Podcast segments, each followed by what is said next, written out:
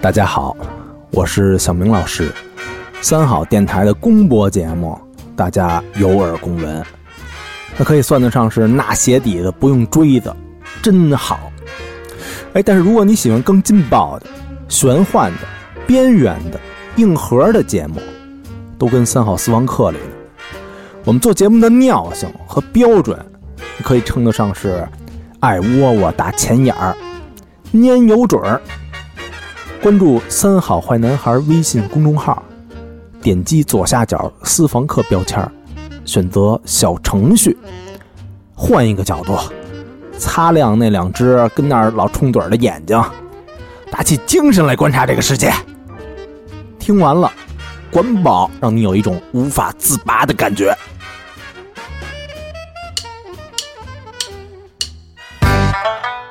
一路喧嚣，六根不净，而立无影，不局有时。酒后回忆断片儿，酒醒现实失焦。三五好友，三言两语堆起回忆的篝火，怎料越烧越旺。欢迎收听《三好坏男孩儿》。老何行吗？呃， 欢迎收听新的一期《三好坏男孩儿》，我是嗯你们的、怎么说呢？钱包守护者大肠，你们好吗？朋友们，朋友们，朋友们，朋友们，我是高璇，我是小明老师，我是和平。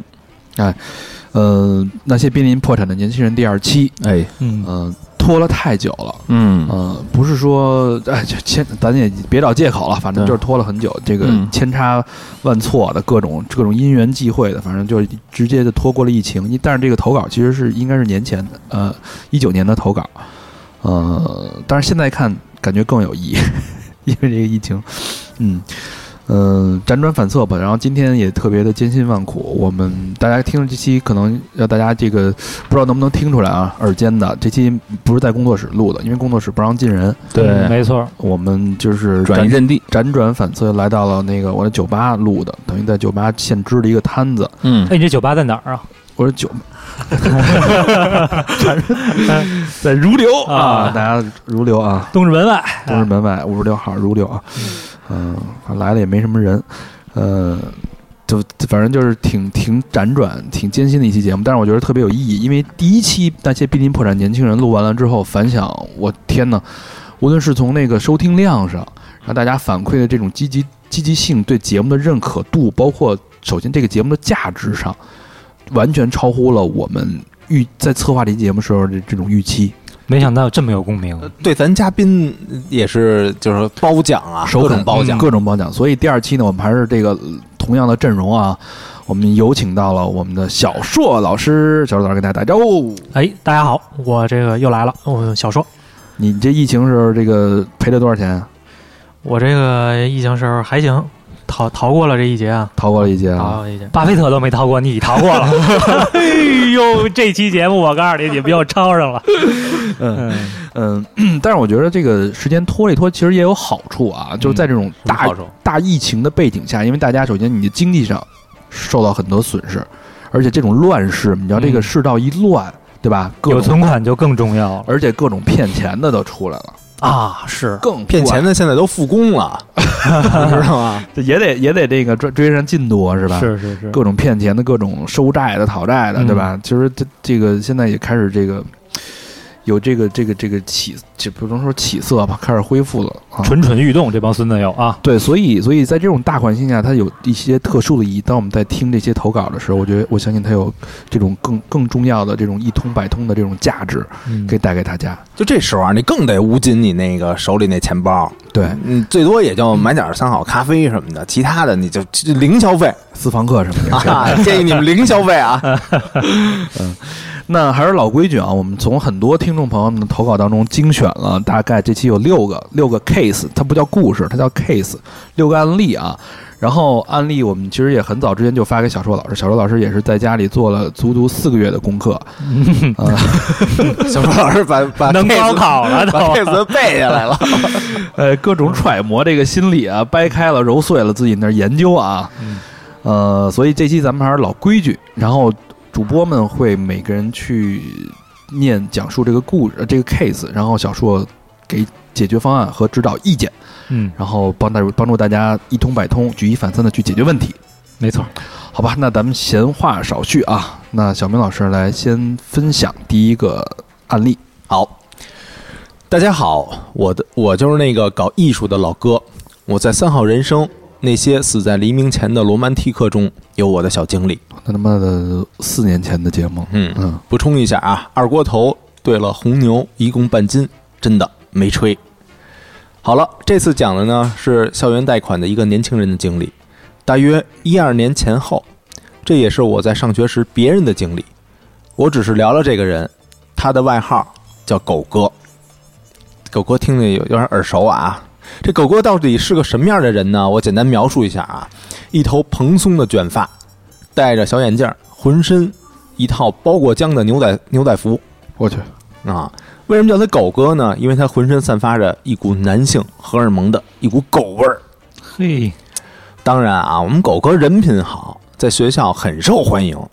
即便是散发着这样一种怪的味道，我们狗哥也是魅力不减。说真的，在我眼里啊，狗哥不管是搞艺术还是专业技能，都挺差的。啊，不过啊，没没关系啊，他自己本身就是个艺术品。至于这贷款为什么和狗哥有联系，我觉得要怪一下当时的潮流。嗯，那时候呢，街头文化正准备迈起高亢的脚步出现在大众视野。当然，那个时间还有点不为人所知的。而一位日本的艺术家在当时的街头文化里很受欢迎，哟他就是高桥吾郎。 ，Goros，哦，那暴露嗯，嗯，我们的狗哥呢，也喜欢追逐潮流。一开始只是与普通的学生用节约下来的零花钱购买一些衣服和鞋子，当然是所谓的（括号啊原单的啊假牌的居多）。嗯，尾货什么的，管管管造，对啊，这一到时候就是咱当时那个逛商场啊、想买东西的时候啊，问说您这是真的吗？哈，我我们这原单的，对， 对他他永远不说他是真的假的，公司货， 那对，然后这个衣服啊，穿着提高了，狗哥身边就多了一些所谓看上去很潮流的朋友。嗯，当然，在艺术系的老师眼里，这一切有点像小朋友过家家。嗯，这狗哥用我们当时在潮流杂志工作的那个那时候一句话，就是潮人儿啊，这孙子啊啊，没错啊，追逐所谓的潮流，这种人也不是蒙德里安，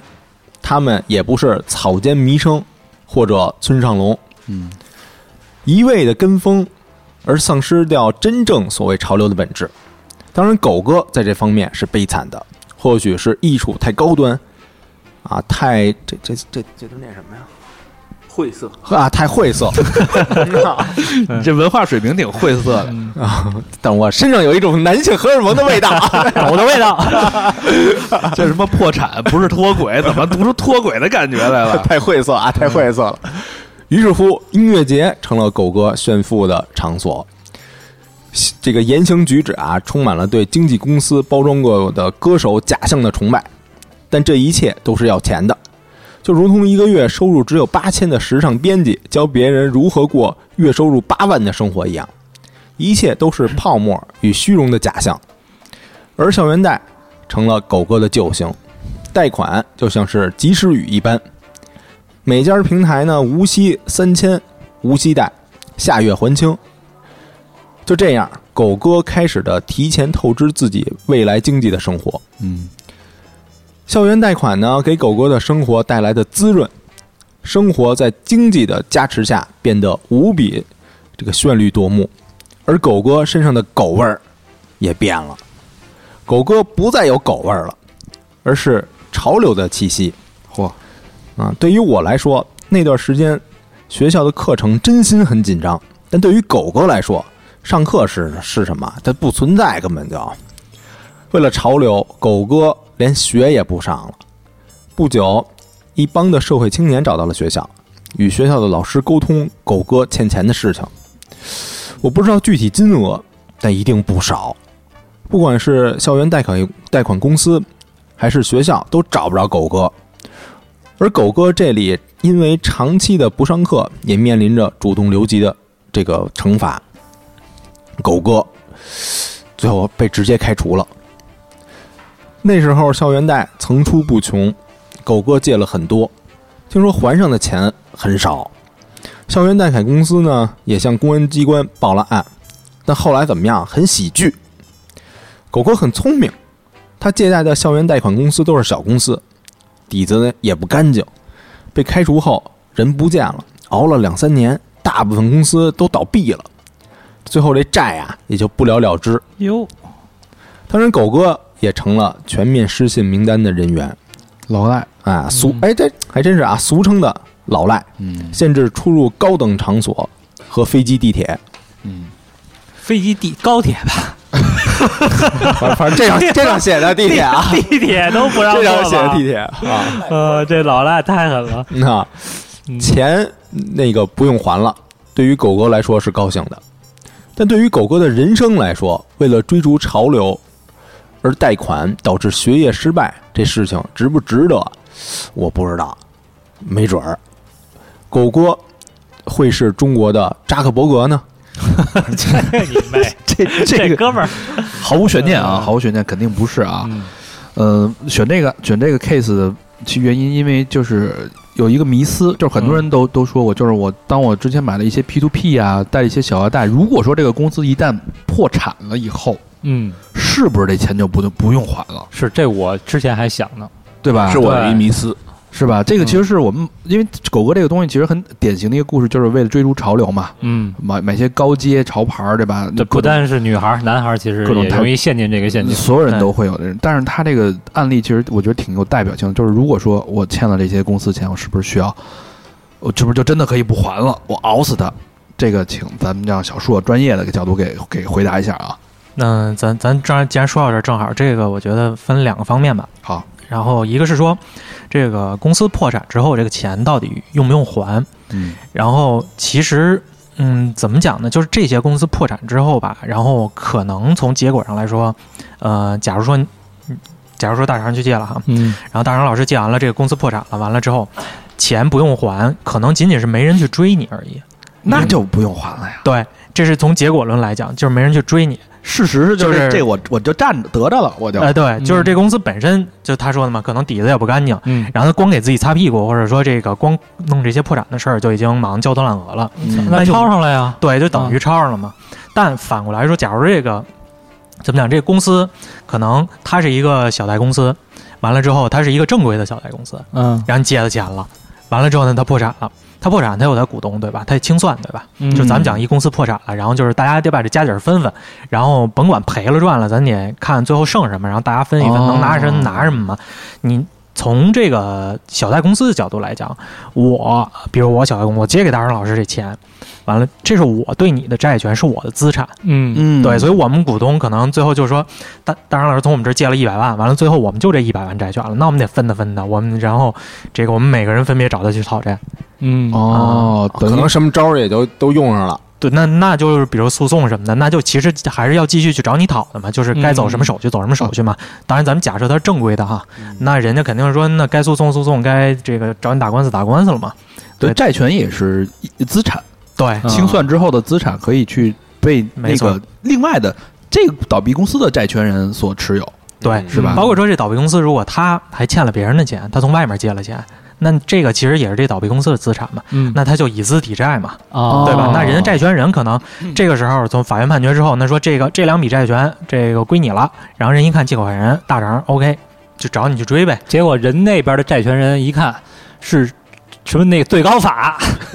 对之类的，比 如说人人什么大银行啊，央行对，对人支哦持之之前支持这个小小企业，啊完了结果嗯呢，这一看哦，有有你的，那人那直接派律师那团你队、完了，连本带 息。专业团 逮队死出马，你 对你手上那皮环就得绞了，你知道吗？对哎，那那个我有一个问题啊，就是假如说对方是就没那么合法的这种、嗯，这个小贷公司，那如果说他倒闭了以后，呃，没有人找我要钱，那我会不会到失信的名单里？呃，会不会变成老赖？这个一般是不会的？假如说前提咱们假设它不是那么正规的公司，嗯首先它没手段给你登征信，哦，就正好就那咱们又说到这个征信这事儿了，嗯然后我们可以提一下征信这事儿。这他妈以后借钱就找，哎呀，你们家公司底子干 净吗？对，专门找那 个专门找社会大哥借钱， 我们是一家特别正规的公司，借完是吧钱给他点喽。嗯那个咱们不是有那个就是看过新闻有那老赖村儿嘛，啊，对，就是整村儿不干别的，比如在在山沟里面，完了之后就靠撸口子，撸口子就所谓哪个哪个贷款平台或者哪个 app 风控对对松对完了对对对能对对，我能借出来，我还没进你黑名单，那我就从你这儿借，我成全村人都借，你催收来吧，完了之后你进 我村儿打，出去了，保是吧你保你有来无 回，全村民 跟你对干的，我是吧嗯把你你来讨债，回头连你衣服都给你扒这儿，光着出去。 哇， 这挺棒的这个，三好村儿，嗯，所以这是其实是一招儿哈，嗯对，那咱回来说这个，嗯，刚才说那个征信，好，嗯，征信那个就说他他没手段给你登嘛，因为征信是金融机构才有这个权利去接入这个央行征信系统的，啊，因为咱们这个征信系统是属于呃人行，也就是人民银行，嗯然后央行来建立的嘛，然后由它来管理的。嗯，这征信系统的这个接入的门槛是非常高的，你不是正规的这个持牌金融机构，然后你是没有办法去登这个征信的。嗯，然后关于这个正规金融持牌机构什么这些的这知识点，大家可以去咱们上一期节目有讲，包括我们的付费节目，斯里邦克面，啊，对私房课里面也有详细的解析。然后呢，总而言之就是说这些机构非常非常正规的，有国家批准设立的，它才能去给你登。那么这些公司首先它就没这个渠道，嗯也谈不上说给你去登这个征信了。那么咱们再说到这个失信人这个东西嗯的话，他得去诉讼，得去告你，才能给你登失信人。因为失信人这个东西是法院给你去登的，哦，相当于说就是法院，然后判决，比如说原告上诉了，完了之后呢，被告然后呢不遵守判决，不履行判决的这个就是要求，完了之后呢，那我们上执行庭，原告上执行庭，然后去执行执行你，对吧？执行这个被告，完了呢，以其中一个手段就是给你上这个限高，然后或者说嗯限那个高是，对限高消费，限或高者消费说这啊个失信被执行人。嗯，咱们说这限高消费，就是说指的是这个，就刚才说的嘛，飞机、嗯高铁二等座以上。嗯包括那个就是你连 G 字头那个高铁最快那个都不能坐，嗯哦，那等等。地铁肯定是他礼物是吧？对，肯定地铁肯定是能坐三，块钱什么的，这还用还是让坐的。地啊地铁还算高消费了，就哎你他妈地铁不让坐，我怎么？么赚钱还债去啊？你不能天天让我 骑电动上自行车班吧了上不了，嗯，所以咱们这个总结一下啊，就是说，如果说你这个贷款，你的那个资方，嗯，太专业了啊，就是你借钱的那个公司，嗯，他人家是一正规的，你逃不掉，对，债权方是你正规人家的的套就是路你的，你欠人家的钱，最后还是一种债权，以债权的形式转转转转给他欠谁的钱，就转等于把你债就转过去了，反正早晚有人找你要，哎，对，就是那嗯那钱人家也不可能就嚷了呀，就对，嗯，但是如果说是底子不干净的，不是那么正规的，有可能你就得着，就跟那狗哥似的。没准儿那公司啊，他就是高利贷什么从别人那儿拿的，对他可放能放高利贷对的，，有可能啊、嗯可能是裸裸贷什么的，嗯，有你就得 你就得着了，是不是？嗯但是大家我觉得也别那个有侥幸心理太，侥幸了。对，因为对他这你光看这个人倒闭了，那人你要是那个，就是你借钱给人家的人呢，你要是投资者呢，那那个公司跑了，你的钱也一样要不回来，嗯嗯，对？吧？嗯，他两头吃呗。没错，嗯，第二个呢，就是所谓这个失信失信这个能力，一般也只有大的这个正规的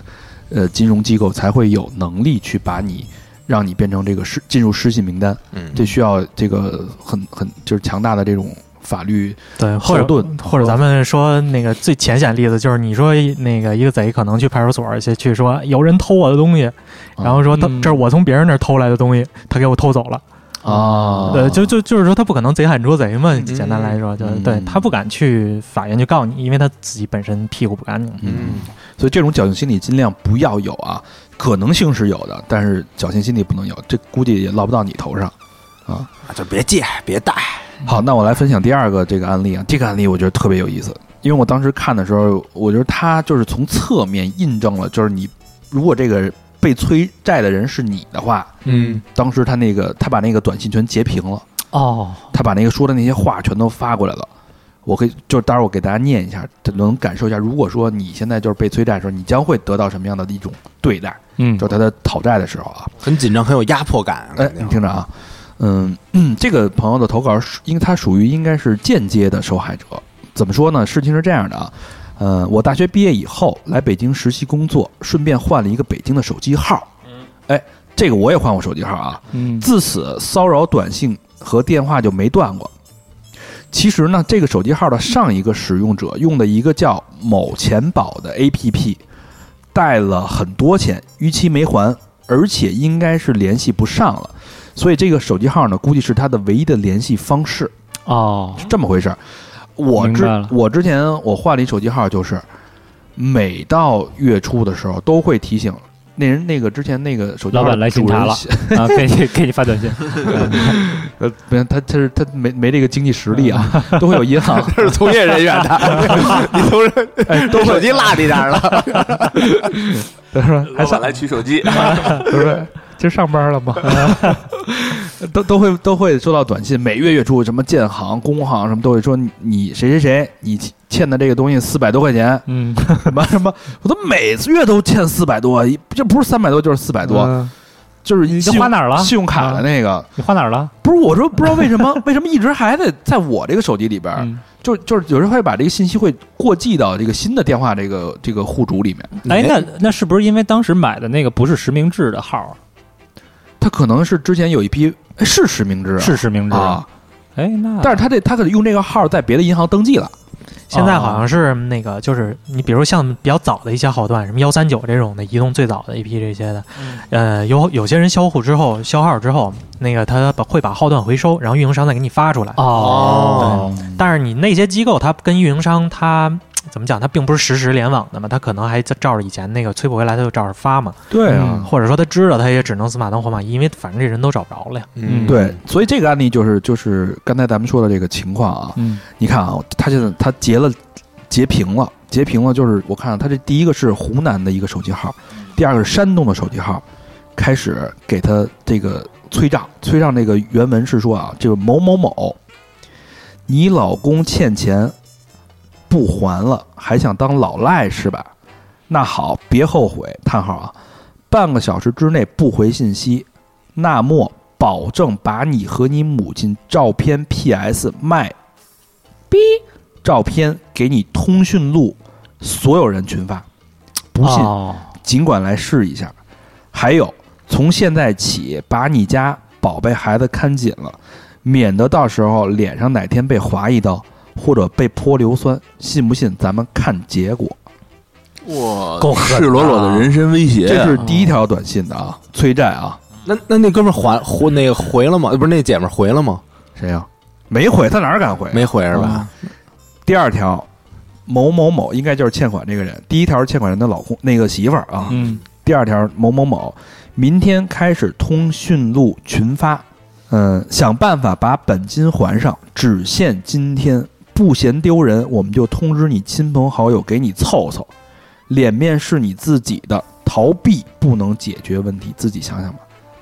这个比刚才那个稍微缓和一点啊，缓和一点哎儿。对一看那么狠的威胁，没有没有效果，哎，稍微啊缓和哎，一点儿。这个这个这不是犯法吧？这个啊就就是就是威胁啊，这明显就是一第一是威胁那个把你裸照 PS 你的裸照群发给通讯录所有人，第二威胁拿刀划你家孩子。对，这肯定是犯法的。呃，那这个这个投稿这个朋友继续说了啊，刚开始打电话呃打电话的是找一个男人，发现接电话的我是个女生，就可能自动把我当成他老婆了吧，哦，还多次加微信验证消息，也是各种威胁恐吓。每次打电话都不是一个固定地方的电话号码，而而且重点，我觉得对方素质也不是很高，不说普通话，操着一口浓重的南方口音（括号不是地域黑啊），呃，满嘴脏话，毫不讲理。当时因为这种种原因，也没有急着换号码，每次威胁都要耐心的解释，最后还是收到了对方所谓的立案通知函，然后又发了一条啊，这是一个大大的一个立案通知函，呃，姓名就是刚才那个呃当事人原主人的那个原主人的名字当事人啊，我机构现受理某某某公司的委托，处理你在某某某平台欠款涉嫌恶意骗贷一案，就是一个很正规的一个红头文件，嗯包括他的身份证号都已经都在写在那儿了。然后其实就是底下的话就是根据什么什么这个条款，然后你将面临呃五年以下的有期徒刑、拘役，两万到二十万的罚款。然后（括号什么也涉及到家属的一些这个责任，什么不要包庇啊什么的等等等等等等，等于这样一个，他他也质疑这个立案的通知函是真是假嗯啊，现在也无法判断啊。呃，所以呢，他呃，反正就觉得他觉得这种形式的贷款背后都是不正规的机构，比如我在网上还看到了好多大学生，呃，借贷喊的口号是零利息、零首付、低门槛儿，怎么方便简单怎么来。呃，为什么最后还有还不起自杀的学生呢？贷款的时候都甜言蜜语，催债的时候就只剩威胁和恐吓。还记得接到最吓人的就是午夜时分，迷迷糊糊接到电话，告诉我要弄死我，知道我家人的地址，他们也活不了，赶紧还钱。缓过神儿来，我才发现又是找错人了。呃，再解释一大堆的这种，再给对方一大堆的解释，我觉得这种长期威胁对于弱小无助的人，当时一定是非常痛苦和痛苦和害怕的。这人就感觉有点崩溃了，就是一天天一天到晚净收这种电话、啊什么短信什么的，不光是短信，他还是午夜啊，对啊，打电话，而且不是固定的电话号码，疯了，是这种随机的去威胁你。所以就是，如果说你，但凡你惹上了这些小的公司、这些借贷的公司，你遇到这种这种状况的话，你会受到这样的一种对待。这就是不正规的借贷公司，估计 这就是刚才我们说为什么不要招拿云嘛，嗯，不要招什么他撞大运啊装，他大运这个后边的对后边的这个这个函应该是假的吧？假的。这个这样咱咱快速过几个知识点呗。嗯一个是关于这个立案通知函所谓这个事儿，就是说，如果你去派出所，可能大家没有这个相关经验，如果你去派出所报案的话，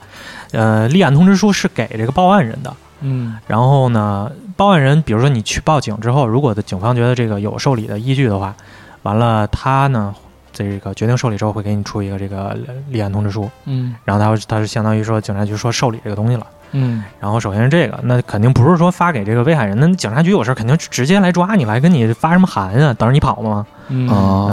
这这有点像他给把这个立案通知函改成一个警告信似的。嗯啊对，反了，其实嗯对，那你如果要吓唬人，你应该是发一个那个，比如说律师函，律师函，对，起或诉者你，我要，对，或者咱是站在违法机构角度来讲，你冒充公检，你冒充那个检察院、法院，你发一个什么东西之类的。啊对，因为再者，咱们就说这个事儿，就借钱这个事儿，这属于民事责任，这不属于刑事责任。嗯然后，那刑事责任是说那个是是国家暴力机关，咱们说这个理论上这个讲说警警察局、派出所，然后还有公检法这些的去对你实行强制强制措施。嗯但是民事责任就是说我和你，然后借个钱或者怎么样的，我们去打官司就完了。完了之后，我最终无非就是赔偿、道歉嗯等等的这些手段来补由这个败诉方补偿这个胜诉方，哦，不涉及到这个东西。不管你你再怎么样的话，也不可能说就就是抓人。呃，而也也不太会判刑是吧？对，没不涉及到判刑，就、嗯对民事责任不涉及到判刑嘛。咱们也是强调一下这个，就是说，假如有碰到这种情况的话，不幸陷入这种情况，也不要就是轻易被这种东西吓倒吧。嗯哎，完了之后，再有就是这个，它这个催收这东西，就是现在其实以前可能我不知道这个故事发生的时间哈，可能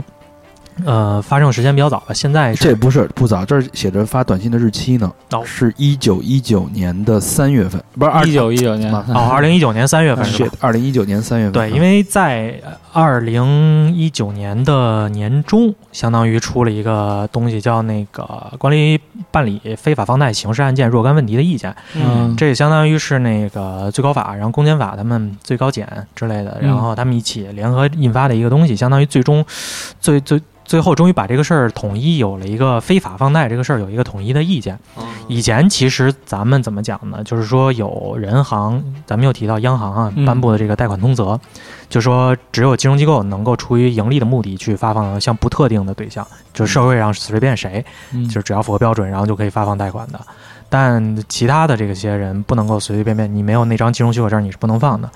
但是法律反过来又会说，为了保护民间借贷，我们说这个民间借贷是正常的。嗯比如今天我手头有点困难，我跟你借一百块钱，那不可能说这个法律法律说你这东西是涉及刑事案件之类的，对吧？或者而且为了保护这个咱们说市场经济的活跃性嘛，所以说这种正常的善意的，比如公司和公司之间、小小生生意老小生意老板之间这种的，嗯或者人和人之间的这种正常的拆借是不违法的。那这其实就形成了一个呃，也不能叫冲突，它中间有一个灰色地带了，相当于就是可以钻空子的地方。嗯那么，于是就产生了种种的，包括前两年，咱们就近几年来这个互联网技术发展嘛，然后有很多人利用这个互联网平台就钻了这个空子，完了说我把自己伪装成合法的民间借贷，嗯完了之后借给你，完了你们诱骗你去签合同，然后反过来最后去告你，然后呢是他反而可以利用法律上的种种手段给你什么失信人、限高之类的嗯被执行等等的。那么最终咱们说了这么多，最后这个规定在去年七月的出台呢，终于说有呃，那么有这么一个可以入刑的标准了。我靠，就是说，因为以前你再怎么说，最多就是法院不支持你那个百分之二十四到百分之三十六以上的那个利息嘛，嗯然后可能正常范围内利息你还是得还。但是现在我们说，如果你是界定为非法放贷的话，除了你的本金之外的所有的财务相关的收入都是违法所得，嗯，并且你是属于这个扫黑除恶的范围内。哇对那，等于是你合法的利息都是属于违法的，嗯，都它没有，只有本金对了。没有等于了，是什么都因为没它有首先，咱们咱也不能说它这是合法立项，就是只嗯能说看起来在法律保护那个范围内的。，是嗯但是它这个解释相当于是给你这个法律，呃，这个怎么讲，就是这块儿吧，这个可以钻空子这块儿打了一个补丁啊啊、嗯就是说我首先界定你什么是合法的房贷，什么是非法的房贷，只要你属于非法房贷，那不好意思，你不是受法律保护的。哦，就是你你你原来你要那个决定借人钱的时候，你要走决定走非法放贷这这条路，你就你如果出了事儿，你就甭想着那个本金回来了，不是那个那个利息回来了。对所以怪不得啊所呃就是一九年不是那崩了好多的那个 P to P 没错，儿，没错儿。然后后来这个 P to P 就是还能联系到的这些人，他们的公司都会说啊，你等我慢慢的把本金还给你，但是你该有的利息肯定拿不到了，我们只能承诺还给你本金。没错儿，原来是这么回事儿，嗯就是这如果意连思本金都不还，那就是犯法了。因为在非法放贷的情况下的话，当然了，就是因为它本金的话，看你的来源嘛。如果是你，比如你是一放房高利贷的，完了这嗯钱是你自己的，当然那你是你的合法所得，那也不能说法律就是因为你判刑就擅自给你剥夺了嘛，因嗯为这不属于你的违法所得嘛。所以你该还本金还是要还本金，但起码不会说利滚利，因为高利贷最后那本金其实不算什么，对哦利滚利最后利息是本金好几倍啊，那种的。哎，那就是换个角度来说，现在我再碰上换放高利贷的，我是不是就等于就无息贷款了？就是，哎，你是放高利贷，哎，你跟大哥哎玩玩鸡贼，大哥剁死你！但是但是咱们说说咱咱细说一下这个这个相关的问题哈，就是说它里面有个界定，就是在达到一定的量或者一定的程度之前，它是不算非法的。比如你你你可能像他说像不特定对象，你个人像不特定对象放是犯法的，但可能你只放了五个人、十个人，嗯对，就跟那个咱们有那个比如偷窃多是三千以上算重大，嗯五千以上算哦重大，三千以下算小额拘留十五天。嗯，这种的一样，就是它会分情节轻重，给你设置不同的标准，哎，那这是按人人数分还是按金额分啊？都有这个标准很都细有是吧，大家如果感兴趣可以去研究一下。这有点。细了。就是对当你想诈骗、反诈骗高利贷的时候，你可以想起。如果如果你真打算说走上这条致富道路，你可以去研究研究这 个。但但是咱反过来说啊，就是道高一尺，对魔高一丈啊。人嗯家就是一个集团，然后每次都派一个底子干净人出来骗你，完了之后，那他在这个还没犯没构成犯违法犯罪的这个标准之前，嗯他完全是可以去法院告你的，维护他的正当权利啊，相当于。嗯嗯啊，那这时候他的利息也是就是百分之二十四以下的利息也是拿得着的。所以高利贷还是得得还是得谨慎还是得谨慎啊，最好就不要借。反正第一个我们想的是那个能不能骗了这个贷款公司的钱不还，好像不太行。但是想跟高利贷嗯跟高利贷大 哥拼一拼，也不太行。嗯但是他这个并不是高利贷，他用的是某 A P P 叫什么某钱宝的 A P P 对贷的钱，对，它这个就涉及到另外一个问题，就是咱们讲说，在咱们刚才说那个是嗯、呃定义违法放贷那个司法解释之前，或者是意见之前，嗯有那个关于扫黑除恶的意见嘛？因为这个大家可能也都听说，就是国家强化这个社会治安嘛。我嗯，看哪儿那暴力催收，大对横对，幅哪儿哪儿都有没。错对对对，他这已经是典型的就是威胁、没错恐，吓，然后加上晚上骚扰，对像包括这个这这个用假的立案通知函去去诈，骗这算我觉得对对，就它这个是扫黑除恶里面严，就是非常严严重涉及到的一类嘛，嗯典型的一类。典型的对，呃，因为实际上相应于这些方面的法律吧，它也有相应的这个指导意见，然后界对这个东西进行界定。然后呢，它叫硬暴力和软暴力，嗯哦就法律上首次出现了就是对于软暴力的这么一个明确解释。嗯他这个是属于软暴力，嗯这个就是吧明显是属于软暴力了，对吧？嗯大家如果说按照传统思路来的话，你硬暴力什么，你就是对对我，人身我知道伤害嘛，就跟婚姻里边的是一样的啊，，对，对吧没错？就家暴就冷暴力，就属于对吧这个硬暴力，嗯对吧？啊是的，是的，语言语言，哎，你个 那种的，就这属嗯个于不中用 的，哎天天软暴力，哎你对， 大家好，我是天天承受软暴力的大肠。我操，软暴力还行。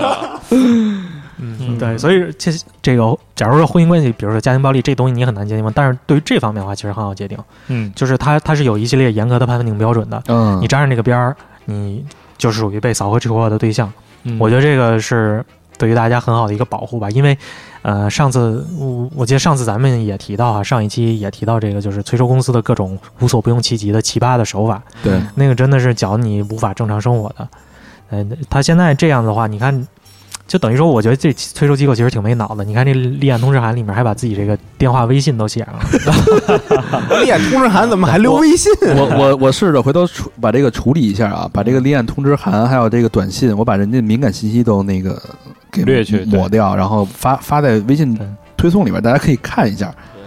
嗯咱就顺着他这往下捋，就是说咱遇到这种情况咱怎么办？嗯假如咱们还是说不幸遇到这种情况，对啊我们首先要做的肯定就是去公安机关报案，哦去派出所报案，直接这个没问题，就直接立就是案了。我靠这个威胁短信和威胁电话就已经可以立案了，对，是吧大家保留好证据。对，嗯像他不是还发这个什么立案通知函，包括他这里面还留了电话、微信，现在都是实名的，对吧？嗯一报案立马就查到是是哪儿的了，是谁的了。嗯对，即就是你哪怕注册一堆手机号的话，你顺着这个人的关系去摸，公安机关一摸排，很快就会可以摸排到。对那么再有就是说如何预防这种事儿，就是我们倒到最头儿，就那个手机号。嗯刚才咱们有之前提到那个买手机号嘛，对，咱们尽量不要去买什么吉利号之类的，从那个呃收贩收号的那个贩子手里面去买号。哦完了，因为你就有可能遇到这种情况嘛，这个号之前不知道谁用过。对。第二就是说，咱们在运营商就是尽量换买新的手机号的话，去运营商开卡，去嗯移动、联通营业厅去开新的卡，或者从网上商城订。完了，开了新的卡，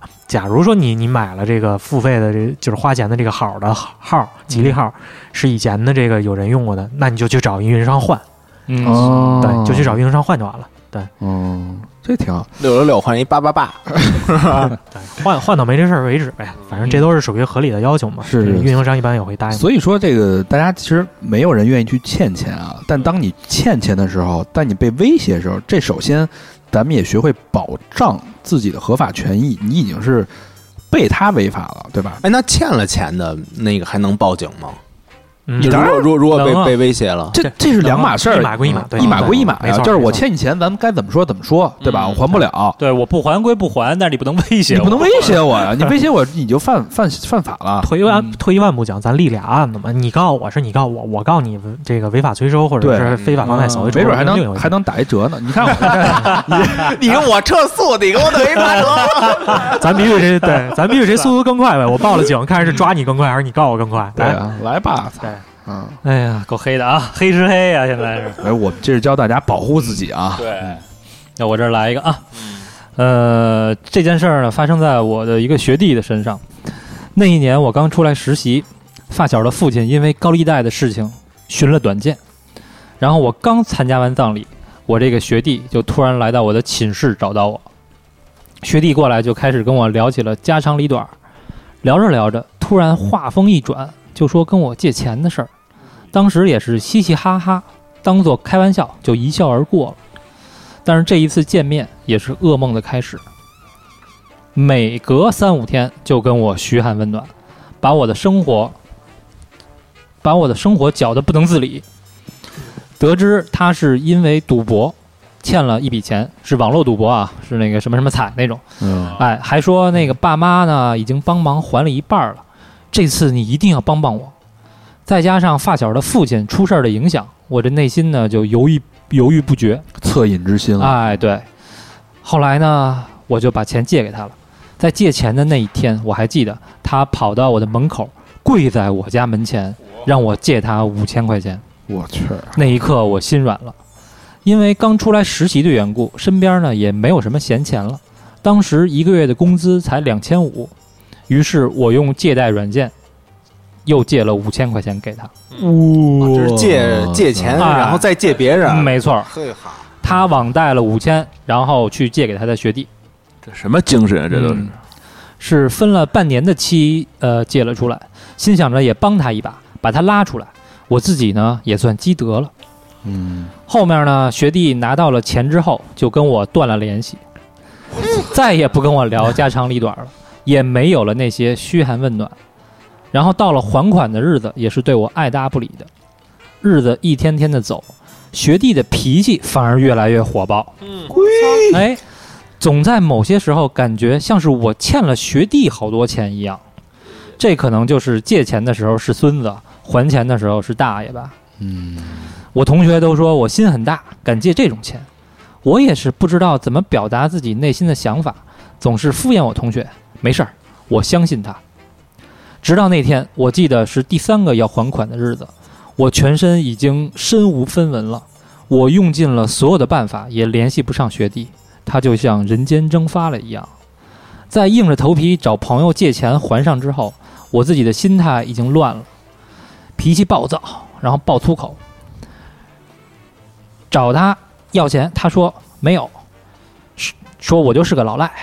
然后我甚至呢还去报警了，但是警察却说，像这种乌头条款我们不能受理，您要去诉讼，秃头条款是不是就是没凭没据的那种？就是对民间的这种、哦我理解应该是这意思。民间的这种这个矛盾什么的。在找了好多关于他的事儿之后，才知道他不仅仅是向我一个人借了五千。嗯，据了解，好像所有借的钱加起来应该有将近二十万，连贷款软件的人也在找他。这时候突然为他感到可悲，因为赌博、欺骗，让自己过着躲躲藏藏、什么事儿都不敢做也不能做的地步，活在法律的边缘，反而让人提心吊胆。提心吊胆。呃，当时在好朋友的劝说下，我自己呢也慢慢的释怀了，卖掉了自己的东西，把钱还上了。然后我开始反思这件事儿，有时候人与人之间的信任，可能就如同一层窗户纸一样，一捅就破。可能每个人在你心目中都是明码标价的吧。我最多能为这个人创造多少价值，可能也都是固定的。三好的听众们听到这个故事，也别被我的消极情绪所影响。我希望你们能够通过我这件事儿明白，千万别借钱给赌博的人，赌徒的心里只有输赢。哎我觉得听着挺挺炎凉的啊。本身这个咱们这个听友是一个特别特别善良的一个人，嗯、人真好，你因为你看他为说动了恻隐之心，恻隐之心，他父亲，他的绝地的父亲是借高利贷自杀的。不是他学弟，是是他的一个发小的父亲，哦是借高利贷，对，然对后他自遇杀见了。过这种这种事儿啊。哎，对，然后他又看这个学弟在这儿给他一下跪，他就心软了。啊，等于嗯他去借钱去借给就他，他不想看他学弟，然后走啊再走了发小父亲的对老路。哎，这种东对，西在重演。嗯对，错说是想拉他一把，嗯，这种情况怎么办？小叔，这个，嗯，网网络赌博这个也也没什么，就就不知道该怎么评论了。网络赌博的话，我觉得跟咱们这个话题可能离得有点远了。这东但西、但就是这种就是我借给一个，就假设民间我跟小明儿，我借给他钱了，他就是不还 我，我我打赏去了， 我啊我买咖啡去了，我对，嗯那我有什么办法可以把钱要回来吗？对，从从这方面的话，我们我们可以给他分析一下哈，就是说，咱还是说刚才那个民事责任和刑事责任啊，就是你如果是刑事的事儿，你去报警，然后呢，但是像这种事儿，对吧，还是借钱，而且你手里有没有什么借条、凭据之类的，你空口白牙完了之后，你们可能。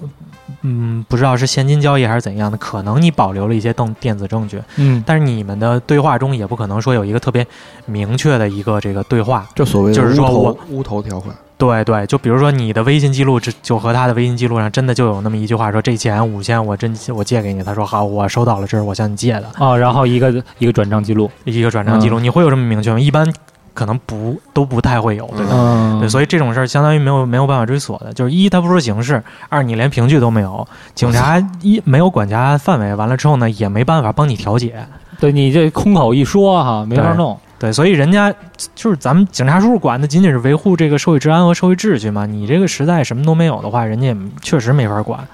所以，哎那我有一问题啊，就是这个微信也好，或者是什么也好，这个转账记录，呃，嗯能够作为证据吗？或者说手写的借条？可以，手写的借条是确定没有问题的，嗯这个是肯定这的。转账记录不行，转账记那转账记录录呢呢？对，转账记录你肯定得辅以这个刚才咱们说的有上下文聊是吧对，上下文、情景、聊天记录这种的你。得符合哦，至少你能保证你的对话就像是一个真正的借条，有来呃，我承诺借给借给小明嗯没错，一万块钱，嗯小明承承诺然后第二天还给我两万。小嗯明说：“我同意。 像比如说我疯了，不是我呀， 就是等家转过来，然后我弄我收完以后， 然后我说这转嗯呀，钱呢？没收到啊。呃，请你一定两分钟之内转过来。 但是但是我觉得应该有这种第三方产品吧，就是什么像这种什么公证啊，什么小程序公证之类的产品，就是说当我涉及到借钱用，尤其是微信啊电子转账的时候。我可以用这种第三方这种小程序的公证，啪出一个公证函，嗯，然后大家做一个电子签名，这样会不会更更稳妥一点？嗯，你你要是签合同的话，倒是就可以公证。你签一个借款合同，然后你去公证处公证。但是咱们一般，比如说生活里这个朋友之间借钱，或者人和人之间借钱，一般也不会这样处理。对你这个公证一趟又花钱，然后特别好，也不是公证，就相当于一个小协议书似的，就是小模板。我觉得就是，如果说真的要通过这种形式来借，或者是来给别人借钱的话，就通过微信，咱们把这个话说明白。说明白。，对，说明白，保存好截图，保存好你的聊天记录。哎，那能给大家就是说一下，就是这话里话外，它里边必须包含的内容都有什么吗？嗯，这么说，咱们如何确定一个借贷关系，或者说我和你之间是一个债权债务关系？嗯，就是说一定一定要是说我有这个出借的动作，完了之后呢，再为了你，然后借的这一方呢，再确定在未来的某一个时点，然后还给你一个指定的金额。啊、这这样的话能确啊定一个债权，也就是说，那咱们盘一盘刚才这里面这些要素，你可能都得在聊天记录里提到。嗯，对，就是我这个大肠承诺借给小明老师一万块钱，嗯，嗯，然后小明老师承诺江鱼三天后归还两万元，怎么还是这数啊？然后这个你知情，你同意吗？然后你得回一个我同意，我承诺章鱼怎么着怎么着怎么着，最最起码得这样对吧？我我都不敢出声了，我我得出声，我就怕我 这这就是证据，这关系到了，这关系来了。这个我告诉你，可都录下来了。 我 一会儿给你单剪一条，你赶紧承诺一下。我他妈成那暗网那里 边那个，你还给我单剪一个。嗯，好吧，这个其实就刚才就是一典型的一个人情人情债，嗯无头所谓无头条款，无凭无据，这个这哥们儿心态也释然了，把自己东西全卖了，最后就是认倒霉，我就认栽，对吧？但是他他这个不光认栽，他对于这个人情、对于友情，其实已经产生怀疑了。以后再也不会借钱了。嗯，就是好多人吧，就比如说借钱的时候，他老觉得，就是如果要出现这么多那个乱七八糟的，就感觉跟结婚之前那个财产公证似的，他可能心里有点别扭，他会觉得影响友谊。但这么一看啊，还挺挺必要的对，是可能觉得有点爱面儿什么之类的啊！对对对，他这也只是学弟而已嘛，又不是像咱们这种关系，是吧？其实我觉得，我觉得想问一问题啊，就是如果现在借钱，就你看现在这么多人借钱，我就我就特纳闷儿，你说什么微信什么不都能借钱吗？干嘛非人跟人之间借呀？就这不是是没利息吗？熟人借快啊，微信那个也是，不是当天到账什么？那不是有利息吗？对，我管你借钱，我我管你凭借，关系，你看我那个就周转三很年多人就是就之前我不也有这个事儿吗？他借钱的时候也说那个利息该怎么算怎么算，谁跟你算呀？老是这怎样么算的？最后给你利息了 怎么吗？算没的？有对吧？张嘴吗？啊我操，按那个那那该怎么算？我都玩那个百分之三十六的，你跟我算得了吗？对对你，你你也不好跟人把这事儿说明白对吧我管你借一万块钱，我用了一年，你敢你好意思管我要一万一万零五百吗？哎，其实我觉得呀，要是说这个别人跟你借钱，啊？你实在这个不好推怎么办？可能那种一两万的哈，嗯，就他妈的直接那个查一下微信或者那个支付宝利息是多少钱，一年的利息嗯嗯两万块钱，一年的利息，我他妈直接打给你，什么意嗯思？我把利息打给你，你还跟微信借，利息算我的，哦，哎呦，哎，这招还这行是吧思路可以？就是一般实在拒绝不了的啊，嗯那有道种理在座几位都可以拒绝 的。或者呢，我就是咱们原来一见见鬼嘉宾，不他不是放贷的吗？ 到时候把他的名片也推过去。他那应该是从去年六月份那个法律出来之后就 转行了，是吧？那嘉宾最近干嘛呢？是转行那了。卖手表的，呃，好吧，这个我觉得这个朋友之间借贷啊，亲亲兄弟明算账，这这个嗯东西到哪儿？微信的这个借钱方面，大家一定要注意好保留证据，这个特嗯别重要，要不然你最后哎对真的就是只冤大头，哎你立案人都管不了你，警察都帮不了算民间纠纷，啊嗯。下一个 case，嗯，下回我来一个啊，呃，这是我遇到的一个不可思议的故事，即使过了快一年，还是让我无法忘怀。我先将这个女同学称之为小红吧，外表很普通，是我前男友好基友的女友。啊，注意这关系啊，前男友友好基友的女友。有人绕，嗯挺乱的啊。平时交流都是他们聚会的时候，我们随便聊几句。后来有一天，他喊我出去单独喝酒，我不是很想去，但是呢，他可怜的哀求，我知道他最近啊闹分手，估计不开心，就答应了。喝酒的时候啊，他把我前男友在外边乱来的事儿都和我说了真孙子但啊，啊，但那那会儿 真孙子那会儿他俩还没分手呢，是吧？啊，最后导致我和前男友分手嘛。那就是因为这事儿呗。我操！这什么人呢？这都是所以呢，由于我们都是同时间分手的人，突然变成了无话不谈的朋友。对同是这个天涯涯沦沦落落人，啊你看，就是是人家这小红等于拉了一个熟人啊。他一直以来树立的形象是出生于书香家庭，父亲是某市的教育局长，母亲是老师，哇高考成绩可以上985高校，但是为了和初恋上同一所学校，委屈自己去了一个二本的学校。这可能投过脱轨，不是啊， 其实这 狗哥，又又一狗哥，第三个从狗他哥。口中听到的前任小明分手的理由是什么前任什么前啊他这儿写着前任小明儿啊分手的理由是啊，就是这他这是真的，就这是真 的。哎，这 还还有你事儿呢？分手律师。往后听，往后 听。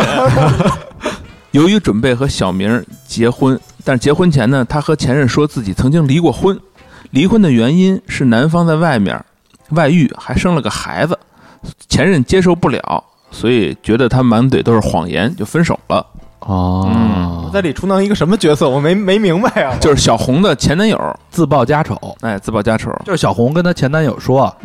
就说我咱俩要结婚了，咱俩挺好，小明，我是小红啊，嗯小明，咱俩关系不错，这相处的这这这三仨月啊，嗯我觉得你人什么，大家都适合走到这一步，咱往前挪一挪吧，行嗯啊，啊，走领个证吧。但是啊，嗯婚前有件事我必须跟你这个坦白，离过婚，我离过，嗯虽然那个离过那人 姓高，但是虽然丫是一渣男，他这个劈腿有外遇，骗了我，对吧？但是嘿，你骗死你了！大爷 嘿，都不是什么好鸟，反 正但是啊，这个为了对你这个负责是吧？这还得个有哎告知的义务。我告知你，我曾经离异过，你能接受我吗？你还能爱我吗？老魏行啊， 要不你往南方发展发展。 你还愿意给我洗脚吗？今儿这呃今儿这个这不这不是我事儿啊，这个。跟跟小明老师没关系啊。就分手以后啊，他从服装公司辞职，创业开了个个人形象公司。他经常因为公司周转管我借钱，就几千块钱啊，说好什么时候还，开始还都准点还了，后来比约定的时间晚几天再还。嗯，有几次他说：“哎，有衣服、化妆品优惠，你要不要？”我说：“看着这么便宜，就来来吧，就立即转账。”但是东西可一直没没收到。嗯我不断催这是一高手啊！这个哎，我不断就催啊，他说这东西啊找不到了啊，嗯，所以呢就把钱直接还我，就说明这钱在他这儿周转了一段时间，啊哎，这东西找不着了，我得把钱还给你吧，无锡好站还行，哎那把钱还了。我觉得很奇，怪，啊有的时候他会紧急给我打电话说：“哎，我打车，完了突然发现微信里没钱了，然后呢，你能不能借我点钱？”我就转他钱救急。后来我就纳闷儿，他怎么连打车的钱都没有呢？公司他这不是弄了一个个人形象公司吗？装修好了，但是呢，公司一直以来就是他一个人。为了拉流量，他从某个论坛拉的一个，他从某个论坛拉的一个几百人的微信群里啊，整天在里边吹嘘自己情感和家境。他说自己家里人怎么着怎么去新加坡移民了，嗯，什么有钱。群里大部分都是男生，都在舔他。接着他举办了本地网友见面会，嘿，呵，粉丝见面会哎，啊，拉我过去，并且认识了我现在的男友，哎也还算有收获哎，还他一个。我和男友在一起，也算是他和我男友的朋友做了僚机，关系有点乱啊。反正就是通过这，他认识了现在男友。嗯，在见面中，他看上了另一个男生，不断追求告白，结果男生拒绝了他。小红啊，对，之后他貌似越来越缺钱，拉我去做卖烟的生意。我劝他好好把本职工作做好，他说自己先去群里卖烟。突然有一天，他打电话问我借十万块钱，说急用，我肯定是没答应啊。这这突然一转，多次在群里做手机、衣服、鞋子等等优惠的活动，大家看到这么便宜就都买了。很多人给了钱，一直没收到他的货，渐渐的事情就走到了崩坏的趋势。嗯有一天，我接到了某个群友的微信电话，我和他平时不怎么说话，突然和我电话就开始拉过了，很 很尴尬。我有种感觉，我就问：“哎，你是想问小红的事儿吧？”哎，对方突然变得有点激动，他说：“哎，你是不是管小红借了十万块钱呀、哎，后来我才知道，倒打一耙，哎，后来我才知道，小红每次管别人借钱的时候，都说我管他借了钱，完了买东西不给他钱，我很生气，就问他说你你从哪儿听的这些啊？后来他说，呃，后来他知道这都是误会，和我道歉，说不应该到处乱说。他道歉完，我更生气了，就把这人给删了啊，就这网友啊，就把他删了。我被拉进了这个群，在群里都是被他骗的群友，有的群友向他买了苹果产品好几万的东西，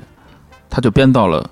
被下下属偷了的故事来拖延时间。后来发现他根本没有招人进这公公司，公司都是关着的。有的群友问他要货，说要给老婆当生日礼物，他让人跑了四个地方去拿货，整整跑了一天都没拿到货。耳机一个地儿，充电线一来一个地儿，对，有的群友是接了他给的外单，问他借钱，结果做好安排，都做好了安排以后，外单黄了，发现甲方根本没这个人。小红在途中借了五千，他就是利用人的贪小便宜的信贪小便宜和信息不对等的这种方式借钱，大家都很生气，集体向他讨讨钱，他还欠我六百。还是分了三次还给我的，看来是真没什么钱，就借的多了，就一直拖着。后来他公司关门了，大家都在猜测他为什么这么着老借钱呢？据说他根本不是什么优秀家庭背景和什么学习好有能力，就是普通农村家庭出来的。离婚是真的，但孩子是他自己的。 男方离婚，估计也不是什么外遇，但是还是没有找到他借钱的原因。有一天，我收到了一个小贷公司的电话，终于水落石出了，果然是撸小贷，借了钱，还最低的款金，还不上，接着再去挖新的坑。小贷公司会打通讯录所有电话，他借的钱估估计都来装大佬了，就装自己有钱人哎啊。我说还追人家呢所以嘛，嗯装逼来了。对，嗯，请吃饭白场没用了吧？泡男生估计也是为了能够上岸，有个长期的饭票。现在已经好久没有他的消息了，估计又换了批新的人骗吧。文章就是大概把事情说了一下，细节没仔细描述，但是一直生活在还钱的恐惧中，借钱的筹划中也是够累的。奉劝大家远离陆小贷。这写的有点乱啊，这人还没给逮起来呢。这人反正活着够累的啊，嗯活成这样我操，这就是戴着一副面具啊，对没有一句真话。太假嗯了，这这个把自己等于自己都信了，自己编那故事，嗯，还得弄一公司啊，什么这那个的，就我就感觉就是，当你有这种还钱的这种紧迫性的，别人再要你钱，你躲不过的时候，你就把人家这个诈骗、欺骗的潜能就给激发出来了。嗯，他原来可能自己可能是没有这么这么没自己都想象不到自己能走到今天这个这一步嗯啊，又编自己的个人形象公司啊，又又拉群，我觉得还是挺有、啊卖卖苹果还是挺有产品能力的啊，能能弄一个几百人群，还能在里边卖东西，还有那么多人信。嗯你但凡你把这个这点能力放在正道上，你也能赚着钱了。就是，但凡哎你做一电台，我估计 也还行。 卖点咖啡什么的，就是你也肯定可以。可以几百几百人的群起步比我们高啊。 那是，嗯，小硕对这个案例有什么有什么想法和点评吗？嗯，我想说他这个朋友啊，这个其实很简单，他就是诈骗嘛。嗯对就是他你给了他东西，他不给你钱，呃不是你给了钱，他不给你东西嘛？对，他对所有人都这样。他打但的是小额，对，就是各地的标准可能不大统一吧。法律是说这个三万三千到一万吧，那个金额是，但是毕竟这个各地的这个经济发展水平和实际情况不大一样嘛，嗯，所以这个各地的公安机关的这个立案的标准可能也不大一样。但这我觉得意思那一产苹果产品哎怎么也得过没呃三错千到，一但是万，但是你说一苹果手机怎么着也得到了，对，对，这他意思就是三，只要超过三千就属于诈骗了。嗯，理论上是对，哎，但是我觉得他这个挺孙子的啊。他比如说说我买你，我卖你一个苹果产品，你给我钱了，我拿着这钱先兜个一礼拜、俩礼拜，嗯，我到时候再还给你不完了吗？我再找拆东墙就是补各西种墙呗。拆嘛，自己做对就哎拆对乱了。那那那如果说我就是一直在卖两千九百九十九的产品，我操，就不到三千， 算累计金额呀，你哥，丫真是挑战法律啊！不是一单一单不算，是一单一单大哥，算啊，对你算下累计金额，你你要这帮你琢人磨一什起么呢你？最后这帮人一起去报案的，其实他就打了对这么一个意识擦边球嘛。他几百人群，每个人大概大概都有点交情，大家都不好意思去说，觉可能觉得说这都不算诈骗什么的。 互相都不认识对，那种，没有没有你意识到你是在你骗了一百个人也二十多万呢，等于这事儿是怕这些人串联是吧？嗯那我就给他们各个击 破，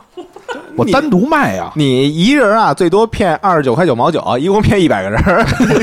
有接币了。没错嗯所以所以他这里卖鞋也是垫儿去了就当这帮人当这帮受骗的群众被串起来的时候，就是他崩坏的时候嘛。对，哦，其实就是相当于触发了这个契机嘛。对所以你不互相串一起打来，其电实话，把这个东西之间隔得非常清楚的话，谁也没不会想到说有这个问题，可能觉得就是说这我和他之间的个例。但嗯，当这个东西变成普世的时候，就是就其实这个就跟那个前两年 PRP 还有好多菲亚吉斯暴雷一样，就当这个你一个人的钱没回来的时候，你只觉得你只知道自己的钱没回来的时候，你嗯只觉得你可能各种为这个公司找借口，你嗯，就说他一定是这个有什么困难了，或者说这个银行系统出问题了等等的，你想着法儿的替他找办法，就拒拒绝接受自己被骗这个事实。嗯，但是当这个你发现他是成了社会新闻，或者大家都在骗你，然后最后发现你阴差阳错进了受害者群，然后全是对你这个是可能这个时候受害者才会呃雷劈一样才意识到哦，我是被骗了。对，只有是足其中之一哈。对我只是其中之一的，但是它割裂割裂的足够开的时候，可能你就不会有这个意识。嗯所以这时候也可以，就是大家所有的受害者，然后他们单独拉了一个群嘛，就是大家报个下账吧，嗯对吧？对我八千、三千没，两千，我这这一下就这金额就大了。哎，你知道这这个案例给我的感想是什么吗？这感想啊，就是别贪小便宜，不是这感想就是，如果你发现一个人呀、就感觉挺十全十美的。你你比如，你比如他开始说自己家里那个父母，他的这个没十全十美，人上来也说自己离婚的那些事儿了，他其实不是，就是他自己的个人的形象，嗯啊就就不是那种那个，就是人无完人嘛。对那他家里又是高知，对吧？然后从小又是三好生，他嗯给自己打造一个特别华丽的这种形象，就是你对这个人可能不得像我们这种人还是有的。我觉得呀，你是什么出身？ 你什么出身？你啊？是这个，你得去看这个人他这个行为和他说的话是不是统一。那哎，对，嗯哎，说白了，他是不是这个表里如一？没错。如果是他这种啊，这个知识分子，然后家里有钱，要移民新加坡，然后您还倒卖卖点烟，卖卖卖点爆珠，你啊， 对，真他妈有钱的能干这事儿？是， 主要那事儿对吧挺扯的，就是不匹配。然后打车没打车钱，没钱挺扯的啊。所以你发现这人，哎，他很奇怪，哪儿哪儿，就算你说不上具体的事儿，但你就觉得他很奇怪，言行不一，那他一定有问题。对，就跟常人就是感觉太就是背背道而驰的那种感觉，就有问题了。就嗯而且我觉得他在群里卖东西肯定比市价要便宜不少，嗯对他不对说嘛，优惠嘛，五千九的手机只卖两千九百九十九对，你嗯们，傻逼 才卖，零售逻辑其实就是这样嘛，就解嗯解构到最简单，咱就说卖货这事儿嘛，要不就是你东西比别人的好，别人好，嗯或者你是这个货源独家，嗯比如咱们说有些朋友卖水果之类的，那你可能确实在那个产地里，然后你能拿到一手的好货，嗯，然后或者说是至少说市场货源有限，比如说这个全全国就这个某个地方这个橙子好，完了就这个地方卖橙子有品，牌了。对嗯储橙，比如说什么之类的，咱举个例子，我们这咖啡就是有品牌，哎，嗯，对，比如像咱三好的东西，然后呢，或者要不就是你这个渠道独特，你能拿着进货价比别人便宜嘛，嗯然后对哎，咱咱可以这样啊，就是咱网店啊，咱卖正价的，然后咱俩呢私下 说咱有渠道啊， 咱拉一群，咱 卖点便宜的。他妈挣家的都是滞销货，但但是说便宜这个事儿，就是咱接着讲说这个便宜这个事儿，你是这个逻辑是不是对的？为什么能够便宜？啊你想想能拿到便宜货的人，要不就是你的渠道足够强大，你能够反过影响反过来影响到供货商。嗯比如我是大渠道商，比如我是大超市，然后那我可能跟对这个供应商有压价、压货、压钱的这个能力。对，对，要不就是说这个，你像李佳琦，嗯我做我做淘宝直播，我就是有流量，嗯我就是能跟厂商讨到谈到最低的价格来给我的这哎个观众，哎对对。吧？他都是有背后逻辑在里面。您这一个几百群的群主，您凭什么能买到哎没便宜的错 iPhone？他能骗呀、对吧你？凭哪个 呀？他能蒙啊，他能说讲故事啊，嗯对吧？他说他认识一个主播电台的一个主播，嗯说他有我主播有渠道，嗯，我认识我哥伦比亚啊那边有一亲戚在惠兰地区啊，惠兰地区跟那儿跟那儿种咖啡豆儿， 这个忽略啊，忽略啊，忽 略，胡胡安什么的都行，姓胡，这个胡大爷是吧？胡大爷，呃，胡大了啊，好吧？那这个东西其实就是识人的，一个是识人嘛，给大嗯家一个、一个启示，就是不要占小便宜啊。是然后另外就是，当你怀疑，当你像高老师说你感觉不对劲儿的时候，嗯可以大家打破这这层这个壁垒，嗯去问一问这个其他的人是不是有同样的遭遇。这不东西就怕串联嘛，是吧？嗯你串一串，对吧？没错儿，你看我们为什么这么光明正大的做这种微微信群，对吧？因为我们没有这种乱七八，糟，我们都明着的那种嘛，是不是？是特别明，所以灯下黑嘛。好吧，那第五个 case 啊，第五个 case，哎，前面有一段啊，他说可以不用读啊，我就不读了。然后进入正题，我是一个北漂的东北妹子，二零一五年大学毕业，直接来的北京。因为当年在东北能看的 live house 演出特别少，最主要的是留在东北赚的太少了，毕竟当时家里欠了将近二十万的外债。哇、天哪，啊，我想就是呃来了呢，一可以赚更多钱，然后二尽那个尽快把呃家里的这个钱还清。呃，至于为啥欠了二十万，并且还要我还，简单来说，就是我爸妈在我大学的时候离婚了，我爸把房子、我还有家里的这个债都留给我妈了。我不想让我妈压力那么大，她在东北一个月才挣两千来块钱，要是让他来还这个钱啊，猴年马月才能还清。况且我已经长大了，这是应该由我来承担的。然后这儿有一括号，我爸妈离婚这段儿，呃，在《出轨启示录》的投稿里会详细写，反正贼狗血就是了。又串上了，哎，挺全乎。来北京之后没没两天啊，我就找到了一份呃第一份工作，在一个知名网站做广告销售，嗯美其名曰营销顾问。广告销售网站的广告销售干好了，我靠，相当可以。 一个月大几万吧，嗯，效益好的时候，这个凭着想还钱的这股子劲儿，起早贪黑装孙子。我的业绩一个月比一个月的好，第一个月工资四千多，第三个月月薪就破了万、哇，嗯啊！再后来税后的月薪就差不多两到三万了。呜、工作的第一个整年，也就是二零一六年的年终盘点，我这一年税后赚了三十多万。截止到年底，我给我妈拿了整二十万，还清了家里所有的外债，爽，嗯棒。我也变成了老家亲戚中别人家的孩子。嗯，大学毕业之前确实没见过什么世面，忽然手里有钱儿了，就开始变得特别膨胀。手机必须是最最新的，电脑必须是买最最好的。初高中时候喜欢的东西买不了，现在就疯狂的买。报复报性复消费，嗯，这说有多疯狂呢？比如以前喜欢看书，没钱买，现在就一书柜一书柜的买，摆着也没时间看，但是隔段时间呢就继续买。以前喜欢灵美的钢笔，没钱买，现在算算买了几十根儿了都我天哪，啊，应该比大部分灵美的商场跟那个商场里边那个那个货物都全。他也没时间写字儿，就摆着看。以前喜欢球鞋没钱买，现在看见好看的我就买。家里经常有只十几双，就连标签都没拆的新鞋，这太正常了。有段时间呢，朋友们都叫我蜈蚣，嘲讽我鞋买的多。嗯，括号这些在有经济基础的人看来真不算什么，但是要知道我那时候，呃，还呃那时候还完外债，兜里根本没有什么多余的钱，大多数都是刷信用卡来填补内心的空虚。嗯，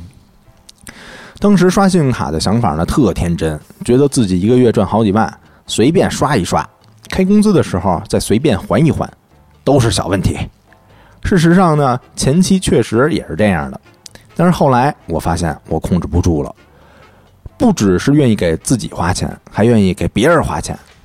大概是从小家里没钱的自卑吧，我总怕朋友们会因为我的没钱而离我越来越远。不管是出去吃饭、唱歌还是买礼物，我都拒绝 A 呃拒绝 AA，全部自己来。嚯家伙，嗯，后来慢慢发现，信用卡刷出去的是数字，还上的可是真钱呀、我发我发现我还不起了，开始欠着信用卡，也要满足自己的虚荣心和收藏欲。后来做销售做到了全国的 top，一个月赚个四五万不成问题，却还是还不上信用卡越来越大的窟窿，我操，四五万这都还得不上。欠了多少啊？身体呢也因为呃之前的没日没夜工作出了问题，只能换成一个月月薪一万多的管理岗位继续工作了。嗯我开始慢慢的从全额还款变成还最低的额度，但是最后呃，但是最多的一个月几张信用卡欠了十几万。说实话，那时候真有点慌了。那天我忽然拿起笔和纸，好好的，这笔是不是那个灵美那个？终于用上了， 好好的算了一笔账，我总共欠了信用卡多少钱，有多少分期还款，我该怎么还？嗯哎，这个时间段呢是二零一八年的事儿，嗯，就好像从那天开始突然觉醒了，自己过得好与不好，其实跟花多少钱买多少东西真的不成正比，也跟别人的评价没什么关系。于是呢，我开始自己做账本儿，比如每个月给自己两千块钱吃饭，五百块钱交通，五百块钱买烟，一千块钱社交之类的，然后只给自己五百块钱随意发挥，这个就是挥霍啊。嗯这五百块钱呢是可以随便买没用的东西的。如果喜欢的没用的东西超过五百，那就攒着不花，等什么时候这个额度攒够了，然后再买。嗯，慢慢的，信用卡从欠款，呃，十几万，呃呃，欠款十几万到十万到八万，到现在的四万。虽然不像刚工作的时候一年就能还清二十万，但对于现在一年才挣十几万的我来说，用一年多的时间还了十万块，这是对自己曾经错误的另一种交代。好吧，我的这个故事没有家破人亡，没有妻离子散，呃，分享出来呢，只是想告诉大家，物质的东西并不能决呃解决内心的真正空虚。你想要的东西，未必花钱才会是是最好的。其实，我们人生中真的需要正视自己，需要正视苦难，也需要正视贫穷，呃，当然更需要正视自己的财富。希望我们都变得更好，希望三好更好，希望哥哥们越来越有钱。嗯，就这个这个姑娘其实挺，我觉得她是挺理性，然后也挺聪明的一个人。还挺励志的，啊对，到最后她你看给自己做做这种账账务的规划，其实我觉得特别好。就是她这种规划，但是再加一个就是那个投资什么的，投资理财什么的，因为但是她现在要还账嘛，等还清的时候，得把那个还账的钱做用一些做一些投资，其实是一个特别理性的一个理财的一个方式。哎，那嗯就是现在那个特别流行的日本那什么手账什么的，嗯里边有什么就是支收入多少，支出多少，不用那么费劲，嗯你直接下个 A P P，现在这种记账 A P P 满大街都是，它都连着那个贷款的。哦 这记账 A P P 里边看里边都现在都能贷款或者啊。你那银行 app 好一点的话，你那流水它自动就给你归类了。对对对，嗯就这个事没有儿其实已经是非常简单了啊。嗯，嗯，这个这个案例其实就是特别的典型，就是现在的所谓这种消费主义，因为大家现在这种社会，你看他是疯狂的工作，把自己所有自由都交给了工作，你被工作束缚了，你没有身体也交你给没有工自作呀啊嗯由，身体也交给工作，你唯一的自由就是消费自由。就现在，我觉得大多数人都是这样，我们的每天是身不由己。你唯一你感觉你是一个自由人，只有在你花钱的时候，你可以随心所欲的去选择。这个特别能理解，因为当时在寒暑假的时候啊，好多老师，然后那个没黑没白样的上班上嗯课，然后他只是买完东西，然后晒朋友圈那会儿，觉得是自己是一个最自由的人，是他连买买东西的过程都觉得不自由，只是晒朋友圈嗯那会儿最自由。然后看看大家评论哈，那那几分钟啊回一回评论。对对对对对，对这个小说有什么点评吗？我觉得咱们这位朋友特别幸运，嗯因为他提到了他这时间是一八年，嗯，你想想，如果看你挪到了今年，你这个事儿，哦，对我天哪！真是你你欠着十几万，然后这个公司在裁员什么啊的，对，再挣不着钱，他还干的销售这种岗位，现在这个情况，你销售怎么去外面跑，怎么去干？我操！真哎，是但我问一个问题，就是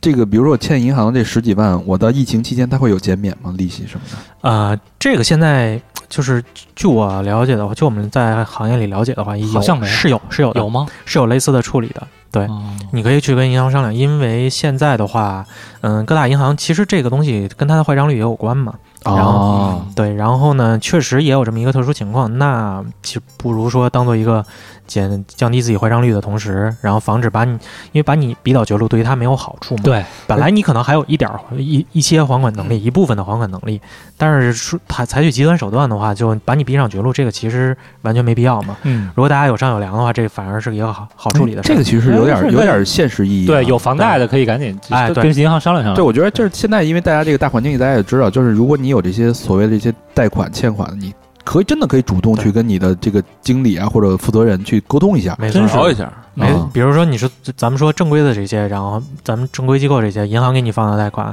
或者贷款公小贷公司或者典当行等等的，嗯，然后你这些机你是做生意的，或者是有什么经营贷款、个人周转用的，去跟银行谈一谈，去跟这些机构谈一谈。然后这些正规机构他会接待你，然后大家有有商有量嘛，嗯，这个是可能是有这个的。我去至少据我听说，有不少银行这种个人的经营贷是有这种类似政策的。消费贷呢，啊消费贷其实有点难。是吧，呃，消费贷稍微有点困难，那就看银具体银行了。可能有一些小银行会有这个减免吧，但消费贷啊按理来说，因为你指定用途是消费嘛，实际上没有什么减免的理由。啊是，而且东西你都拿走了，我操，你不能让银行对替你买单对啊。或者租金贷，可能也从理由这个上面来讲的话，你也可以去看一看有没有。哎，嗯，这个挺好的，我觉得就是对现实生活有一些指导意嗯义。感觉还挺人性化的啊，这银行。现在都是就刚才你说了嘛，他背后也有自己的考量，对对对吧？因为你你把这个羊羊都给弄死了，你上哪儿薅羊毛去啊？对，其实大家都明白，就是说过了这阵儿嘛，你把这个是过去，然后是喘回气儿来嘛，喘过气儿来，然后再复苏的话，那是一切可能都会对啊，就都恢复正常了。嗯对。对，没但是有我必感要觉传说中的报复性消费没了，嗯，报复不起来了。嗯估计都是从事从事旅游业的人比较多，嗯嗯，都缓不过来了都。嗯，嗯，所以这个也是提示大家，为什么说他他这个事儿幸好没拧挪到今年，就是说要有一个风险意识。呃，对于金融机构来讲，风险控制风控是最重要的一个东西吧。嗯，特别好我觉。得我们作为人，就是每一个个体来讲的话，对于自己的生活，对于自己的这个人生，也应该有一个风控的这种意识。你要有一个你的风控管理的一个系统。手里留点钱啊。对人无远虑，必有近忧嘛。年是吧龄小了说，就是说咱们自己留留点钱，往然后再高一点说买买个保险，然后给父母买个保险，然后呢做一做自己的财务规划，就像咱们这位朋友一样，嗯，对都怎么讲呢？人就是说以防遇到这种咱们叫黑天鹅事件吧，嗯从金融金融界来讲我觉，得小硕这个提醒特别特别好，因为呃，当然咱们听众朋友很多都是很年轻的啊，就是零零后、九五后。那你得为后边着我想啊。我特别我特别理解，就是咱们得得得有这种这种感同身受，就是你想你十八二十的时候，你觉得所有东西对你来说都是唾唾手可得，对吧？未来大把的机会，我会有很多的钱，嗯我就哎去透支就好了。其实你你觉得有十个可乐瓶子呢，是吧？就是就是，其实咱们都是从那时候过来。当咱们年轻的时候，我也不会有这种危机意识。我觉得世界有无限可能性。但是你看没，错呃，刚才小说这点特别到位。第一就是第一个危机就是你这种像这种大灾大难的这种嗯，这种风险，那那未来你以后这频率是多少，咱们也不好说，是不是？你既然能发生第一次，那你是吧？对，咱们已经遇到过，其实咱们三十多年的人生已经遇到好几次了。已经见证见证了几次历史了。对吧第二就是，我觉得他这个有代表性，就是你的身体，你你跟你预期你未来的这个规划，你能赚多少钱？四万、五万一年，三四十万。但是你看他这身体干了一年，你透支的是你整个身体，身体一下就垮掉。嗯对，什么叫未雨绸缪？什么叫宝带干粮热带衣？这对吧这个其实家里父母都会都会跟大家讲，我们其实也是这种这种老老话，这种老气横秋的话。但是这东西在年轻的时候，我们也是过来人，我们在你那个时候也会无所顾忌。但是现在，生活教育了我们，这个东西血淋淋的。而且这期这期节目这个投稿的这个朋友，我觉得也特别也特别好，有代表性。对，虽然它的结局是幸运的，但是其实整个过程让人觉得还挺心酸给的啊。大家提个醒嗯啊，嗯，啊，我这儿再来一个，这个特别有代表性啊。嗯这这哥们儿是玩 POS 机的，哎我呦，哎，这个是是，呃，能代表很大一批人啊。对，嗯、哥们儿说呢，我听三好两年多了，之前是同事尼嘎推荐我的电台，嘎子，哎呦，嘎子跟我们去的火人节啊，呃，赶上最近听到主播说搜集这个近代的故事，来简单的说一下我的。我是北京孩子，九零后，大学毕业就工作，赶上某大银行跟海贼王联名信用卡，刷卡消费要达到要求才可以获得海贼王的水杯，于是我就办了一张。没想到这是噩梦的开始。啊嗯，你买一个海贼王水杯不完了吗？ 最开始呢，分期买了一部手机，当做自己上班工作的奖励。后来呢，女朋友回国，决定跟女朋友搬出来租房住。哇，无底洞，哎，为了离单位近一些，就在北五环外高价合租。当时的错误就是应该先攒够第一笔押一付三，再去租房的。因为没攒钱就去租房，所以就问中介可不可以刷信用卡。中介表示可以。我操，我们就去了。到了中介的财务那儿，他拿出一个便携式的 POS 机，就当着我们的面儿完成了一次信用卡套现操作。从那以后，就对这个小机器有了兴趣。一次，信用卡员工来工作的园区做推广会，我就询问了办卡人员能不能买到 POS 机，他的回答是很容易，并且告诉我他自己刷 POS 机套现互刷，可以以卡养卡。那个员工就这样养出了几张二十万额度的信用卡，并且套现买了房，买了车。再过两年把房一卖，空手套白狼赚一大笔房价的差额（括弧两年一套房的价格直接翻番了）。于是我就有了第一台可以套现的 POS 机。从那以后，钱不够用就套现，还不上就接着办卡，这样以卡养卡。当时觉得跟女朋友过上了小资的生活，出门就打车，外边吃饭的消费水平也是海底捞起步。我操，新出的 iPhone 说买就买，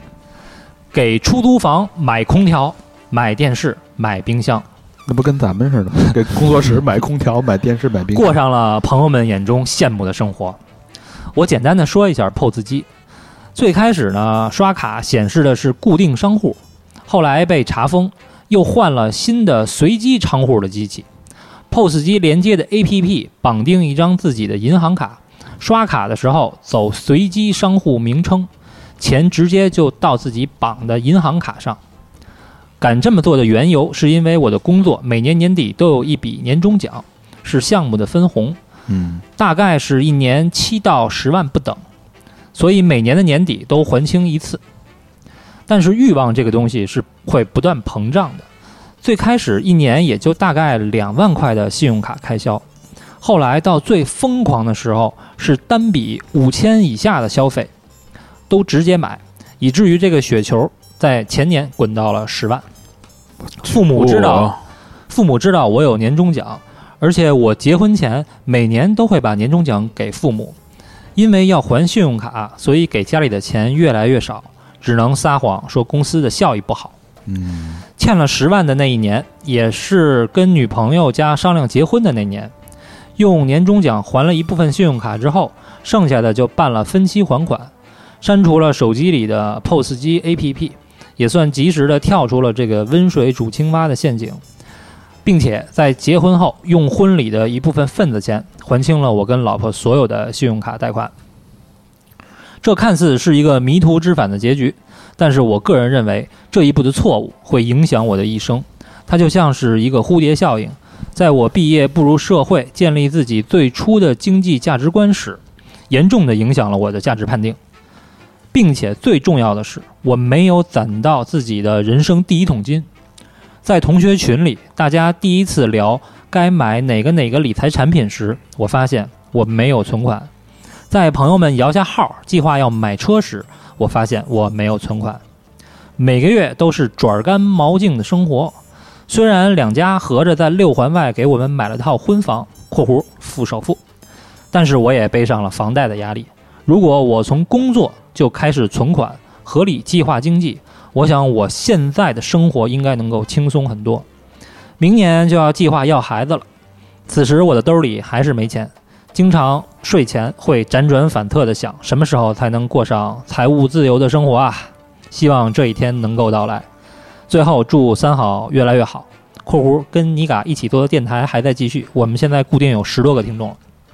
嗯，哦，他就是跟妮卡做电台的哦，这小哥们儿小伙伴啊，那个电台那他就想指望这个电台，然后让他致富，可能没太没什么太大希望。还是好好工作吧。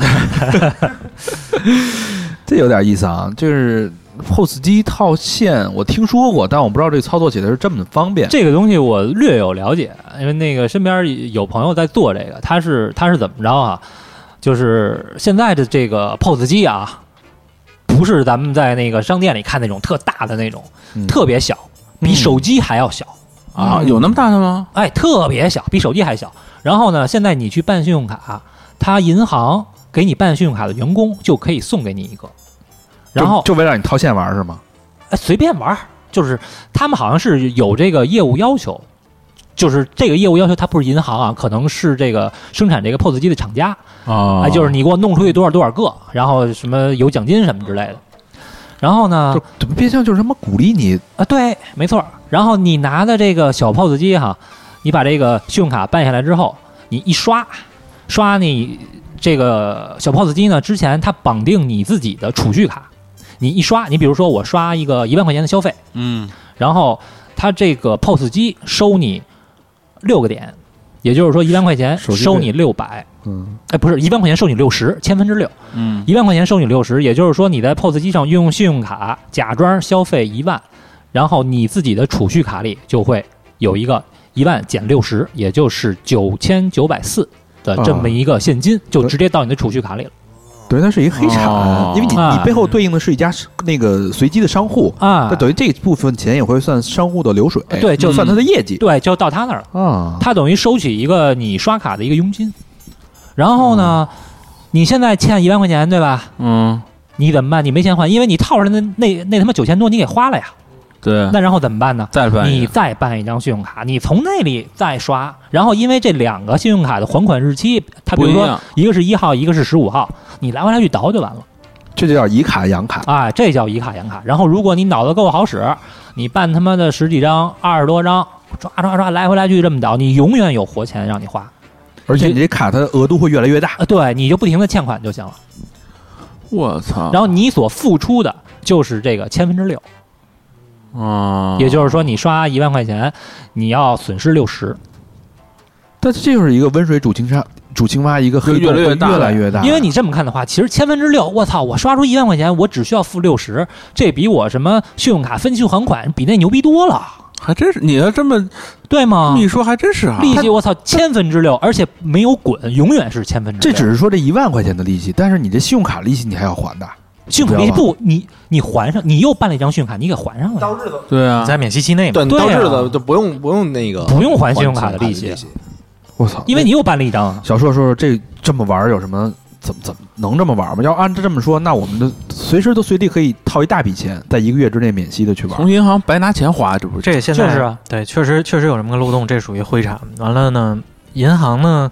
就是它也是比较为难，其属于嗯你得保证这个正常使用和一定业务灵活性的情况下呢，你还得控制这种行为。嗯，那它太紧了的话呢，可能有一些正常使用就干扰到你的用户体验了。对嗯太松的话呢，又会出现这种的情况。等于说，银行其实也是进退两难。它现在最多多数的应该都是，据我了解，采取这种监控的手段了，啊，大数据的方式。对，就是你以卡养卡的这种方式的话，其实是很有一套固定的这种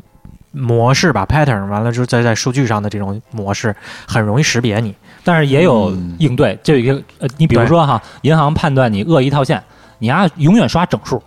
一万两万，而且每到那日子你你就这么刷，那银行就会判断你是恶意套现。对但是他们家怎么玩呢？我今儿刷一个一千三百六十九，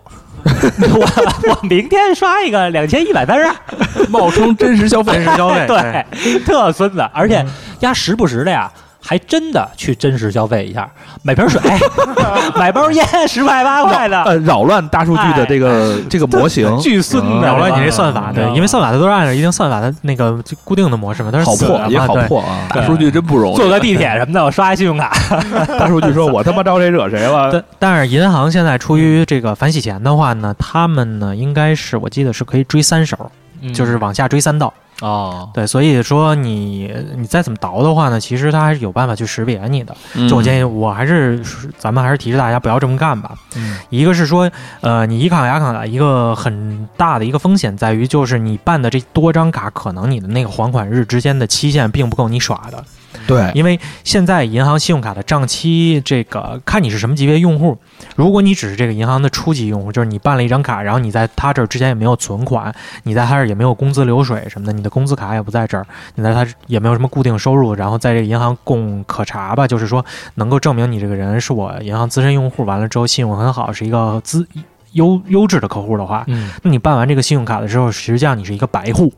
就是说你征信上没有什么东西，呃，能够反映说你你是一个不好的人，但是你没有什么强力的证明能证明你是一个好的人。那对于这哦种白户的话呢，他是不会随便让你去改账期的。就比如说每个月多多少什么哪天还款，这嗯比如你可能每个月第十十五号还款、一号还款，这个发下来是随就是可能是随机的。嗯，然后你办了这几张卡之后，可能这还款期限并没有拉得很开，给你玩的这个空间并不会很大。那我这么着，我办一卡，这个还款期限随机的不合适，直接注销，再办一个。就等那个合适的。对是啊，吧就跟抽那个嗯那你抽就 SSR 似的。那你就有记录了。不是，那啊你说你累不累？你这感觉啊，那个你没天没事儿，你天天你就狂算这个了，然后感觉就像玩拐子流星，给自己最后给玩记上似哎的。 但但你没错你这么看，但有万一有一个理工男，就是特别精于算计，他爱他爱好就是干呃这这个对他来说很简单，而个，且很简单，对太简单了。嗯这这我爱好就是我同时十张卡，每张卡都养到二十万，那也就是说他瞬间能拿到两百万的无息贷款。他用两百万买了一套房首付，假设搁在零那个房价飞涨那几年。啊嗯他其实是理论上是有可能用这个钱去让这个房价的增值去获得这个房价增值的收益的这种可能性的。就刚才咱们那个这这投稿这个这里边那卖 POS 机那对，这就是王他大说的这件事儿是可能的，是是吗？可能的是吗？ 可能啊，但是你要考虑一个风险，就是你这个你现在的这个投资的这个现金流是以信用卡、一卡、养卡套现出来的，随时可能会崩掉的。如果说你手里没有钱、没有积蓄，你仅仅靠这个套出来，你相当于是借短投长，你并不知道，就是这个期限错配，实际上是我们讲是一个很危险的事儿。嗯借短投长是一个特别特别危险的事儿。嗯你这个如果说你这短的这头啊没法续上，没法不断的滚的话，嗯一下你就会崩掉的。那你花二十万买个房这个事儿，我只能说你你养出这张卡来，你花二十万买个房，那是基于那两年房价好，那中介人家中介手里都赚的盆满钵满的，人家有那底子呀。对他只不过是想去套杠杆而已。对他被嗯这个小帅的意思就是说，如果你手里有两百万，对你非愿意这么玩儿，万一出问题，你可以拿你自己两百万给赌上。对你但您哦手里我操，您就两千，然后您他妈套出两百万来而且是消费的，啊，那对你不是操风险太高了？虽然他这里没说大黄干，肯定就是说现在在两年一套房翻番的那个阶段，嗯链家都是有链家的那些中介是都是有钱人，对人家玩儿都是说我通过什么手段能够加到这个成本最低的杠杆儿，有时候最借到最便宜的钱，嗯然后呢，我去买房，我去赚，因为他是最了解这个东西的嘛，嗯他手里是不缺这个钱的。一旦这个东西爆掉，他可以自己填上。那其实我也核算，无非就这套房没加杠杆儿，我就翻个倍就完了，我没赚那个多余的那个钱，杠杆儿的那个钱而已嘛。嗯对吧？实际就是说，你你你不能说你空手套白狼这个事儿，你崩掉之后，你直接这个现金流就断裂掉，是很危险的一件事情，嗯非常危险。而我觉得就是，呃，你这么干去消费啊，这其实可能它有一个心理上的误区。这误区就是说，嗯我永远套一万，只需多花六十块钱的成本。嗯，那对然后我套出来以后，我去买东西，但是呢，你欠的钱这个数字永远是在的，无论你办多少张信用卡，你总会有一张信用卡欠着好好多万啊，，对，没错，对是吧？你终归是要还的，对可能你你这一年还不了，两年还不了，但你三年四年你总会要还的。对，你们能拿这个欺骗自己，你这个总的那个债务是对啊越垒越高的呀， 而且你是去这个去消费，你没有任何进项。债务是不会骗你的。而且我觉得这个嗯这个咱们这个这个听友投稿特别好，就是他说他对整个这个这件事儿啊，从刚毕业开始就追求消费。你看吃海底捞，你看我跟小明一年都没吃海底捞了啊，嗯，上次吃海底捞还是找王队长那次 吧？反正也是请嘉宾的名义吃的 啊。就就是就掏自己腰包吃了，好像两年都没有。操，吃独食是吧？对，这个真的会影影响他的价值判断。就是对有时候你觉得你钱来的容易，而且你用消费去满足自己所有需求，钱那么容易就能来，就跟哆啦 A 梦的那个万能口袋似的。你嗯 POS 机，我随时一刷，没现金我一刷一刷，就感觉成本又很低，空手套白狼，现金又随手触手可得，这种对他的价值判断确实是有影响，尤其刚毕业的时候。这就容易特别容易麻痹。就是其实这个想法非常类似于，嗯，上一次危机就是零八年那会儿，磁一哎带，个一个特别有典典型代表的例子，就当时那个零八年次贷危机的时候，大家都说次贷危机嘛，实际上次贷指的是那个呃房房贷嘛，它的最底层是房贷嘛。对，啊，然后危机之前埋下一个很大隐患，就是说那个也是后来引发危机的一个特别重要的一个与直接原因，就是这个当时房价不断上涨，美国的房价，嗯，然后房地产这个市场形势一片大好，然后银行和一些按揭贷款机构。然后呢，降低了他们的发放贷款的标准，就是就是你无业，甚至都能让你买啊对房。啊因为什么它会降低？不是首先是因为房价涨，然后房子抵给他了，他觉得这个房子一直涨，其实你还不上的话，我把你房子处理了，那我是能够覆盖我的损失的。嗯第二就是说，这个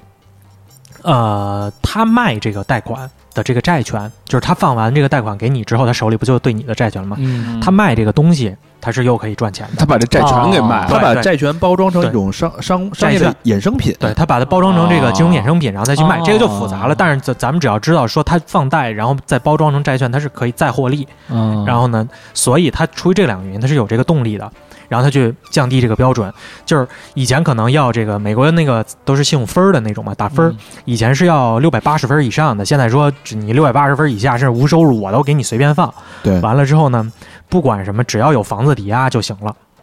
然后有很多信用分不够的这些底层的人，然后收入低的人，然后当时他觉得说，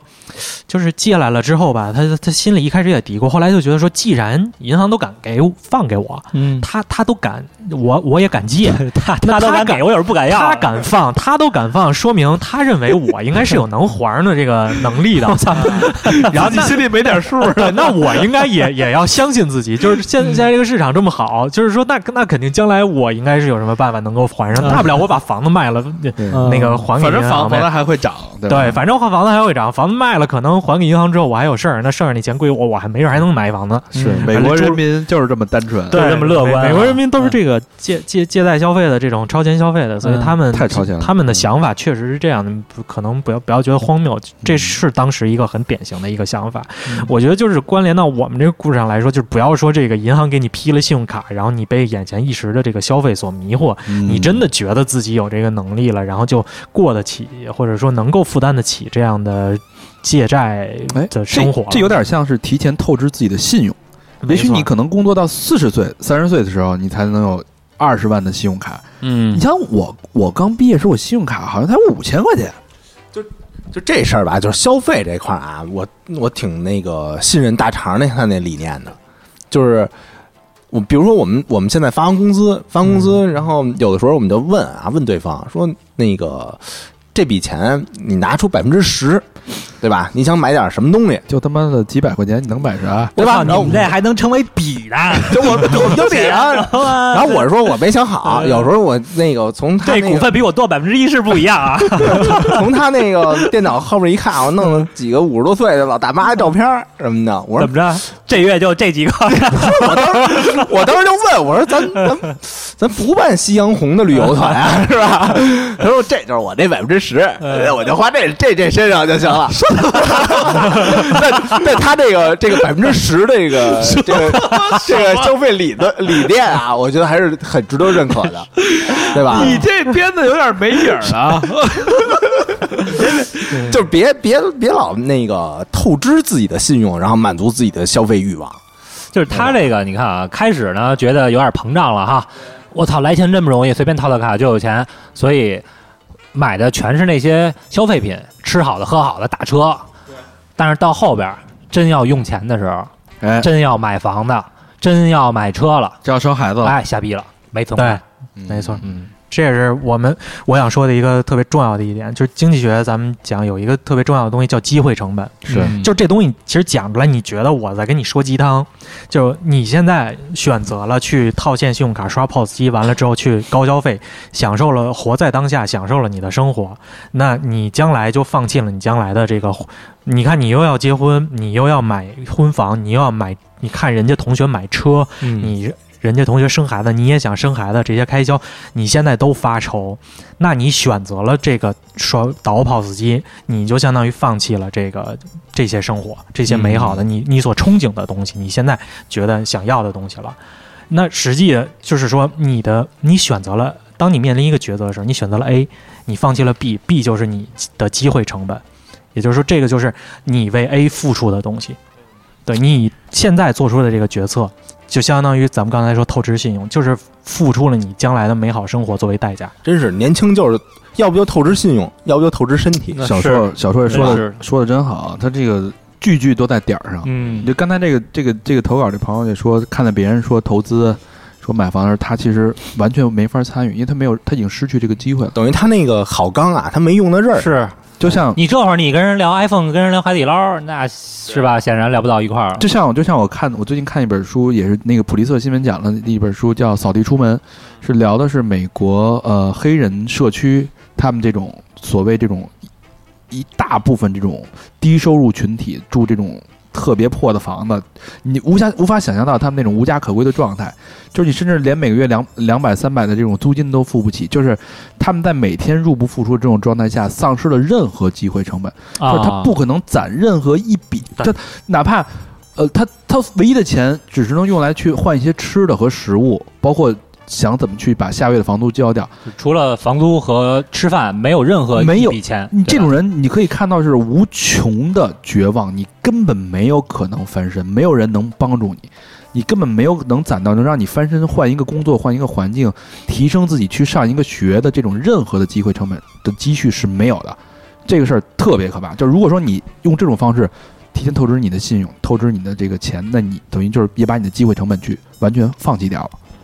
而且机会成本是假设说你现在手里有一个资源，不论是生产力还是钱什么东西的，你想你想投出去有 A 或 B 两个头像，嗯，然后呢，那你做什么抉择？你现在如果说一直这样子下去的话，你相当于把自己首先这个前提给砍断了，你就压根儿没有选择了。就像刚才大张说的，老师说的这个东，你还有什么选择余地吗？你每天就被压在这儿了，你没有翻身的地方。哦，我是我原来我还不明白，我看了一纪录片儿，就是说美国那个穷人啊，就是有的穷人他就睡车上，嗯，然后有的、啊我也看那片儿了，呃对，就就就看那就反映的，我当时还不不理解呢，就说怎么那个就是一正常上班的，然后失了业，然后瞬间就变成一睡睡车里的那么嗯那么一位了，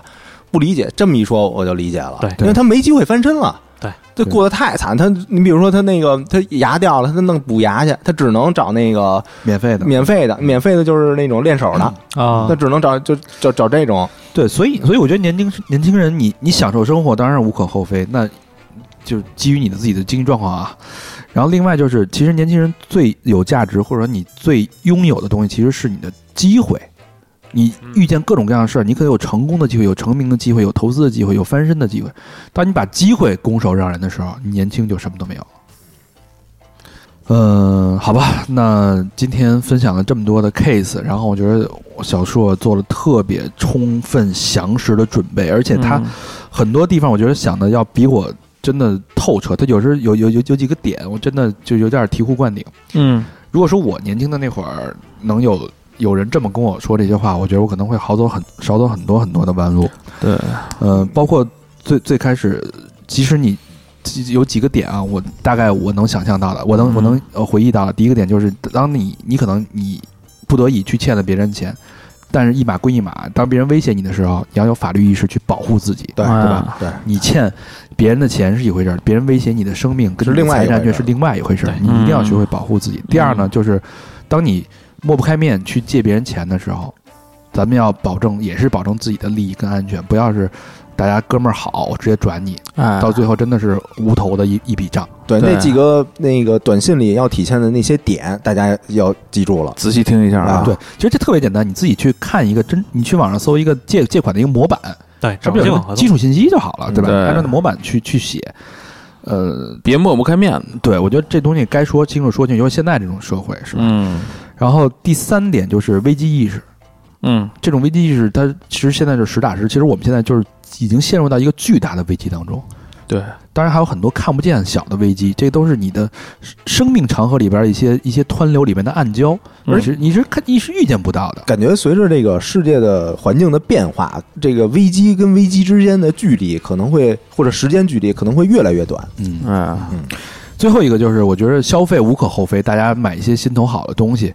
呃，去鼓励激励自己。那你生活的本质不就是这个吗？嗯但是不要让消费成为你生活的全部，甚至当它威胁到你的生存或者你的发展机会时候，那真的是永无翻身之地。嗯，，对，去看看那些住在，咱不是说鄙视人家啊，就是那那本书里边讲的那些住在那个贫民区的黑人，他们的生活活基本上就是一种绝望的生活，一特别潭死水。一潭死水。我不希望看到我的听众朋友们过上这种生活。嗯，我们希望我们每个人都会成为更好的自己，每天可以有更多的机会和可能性。对啊百分之十的那个那个消费 啊嗯啊，赚的钱。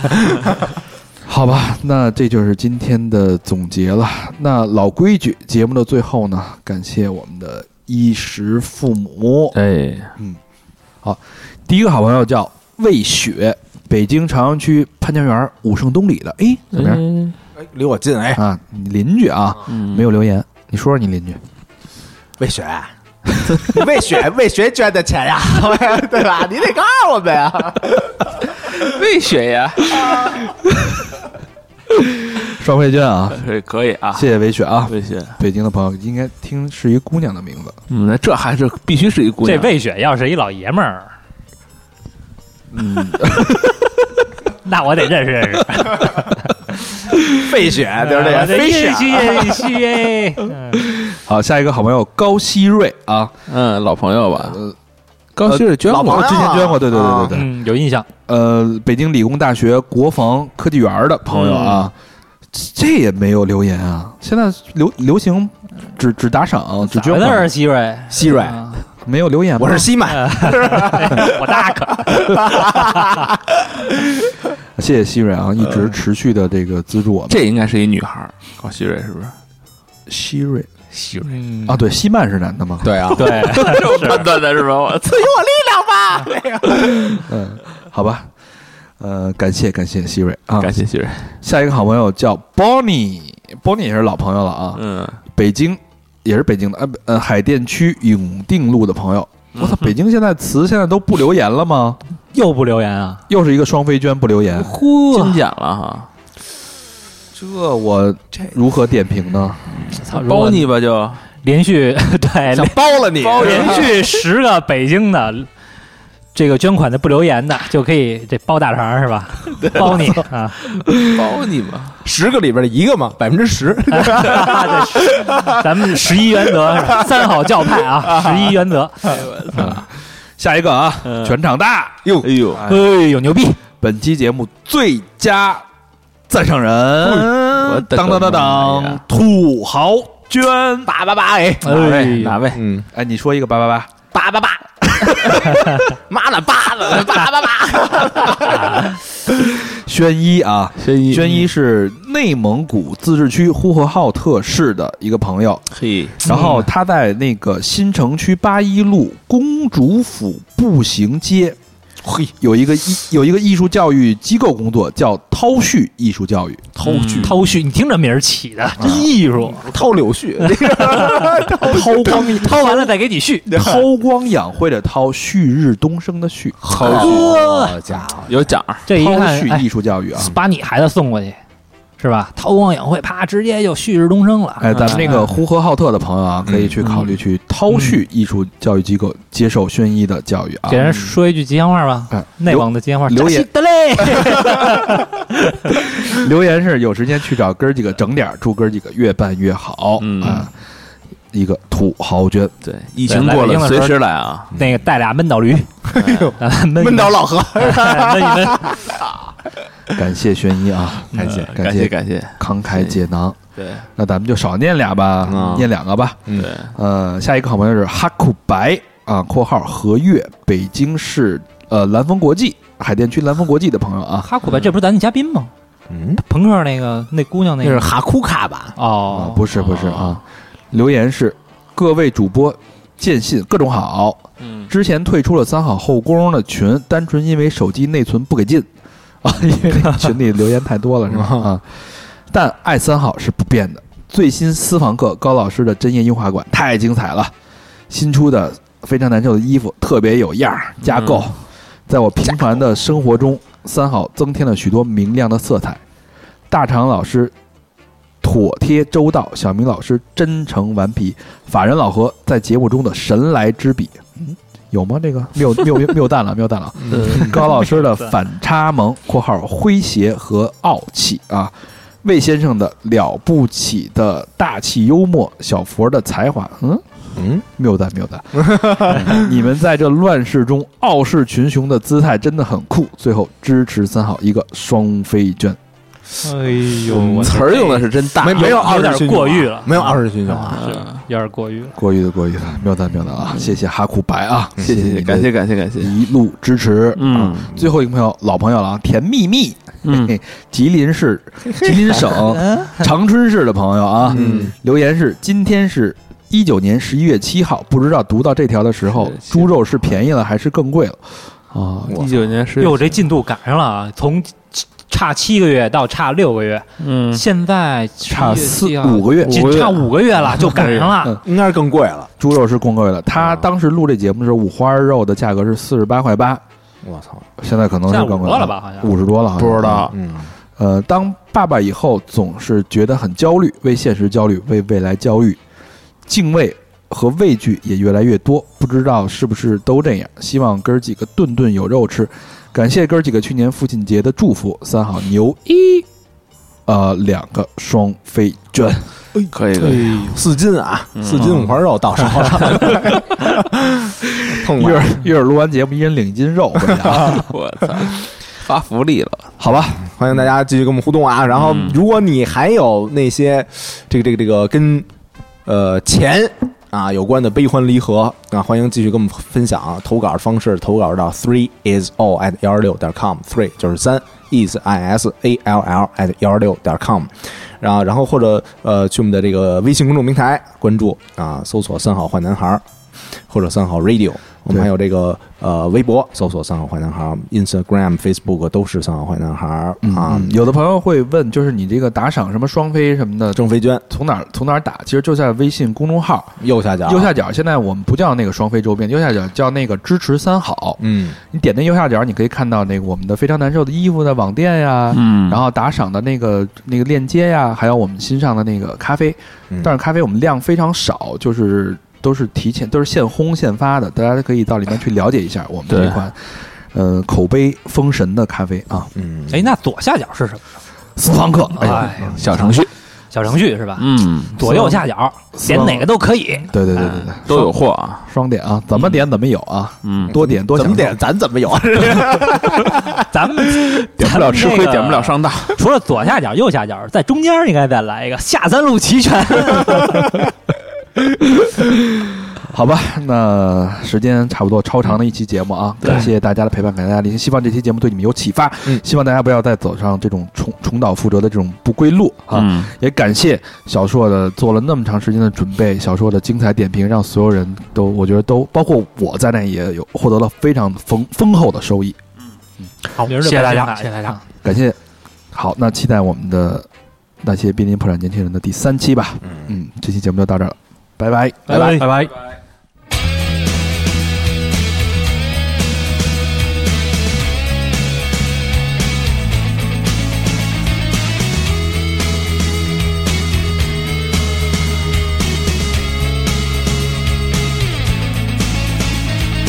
Culture sucks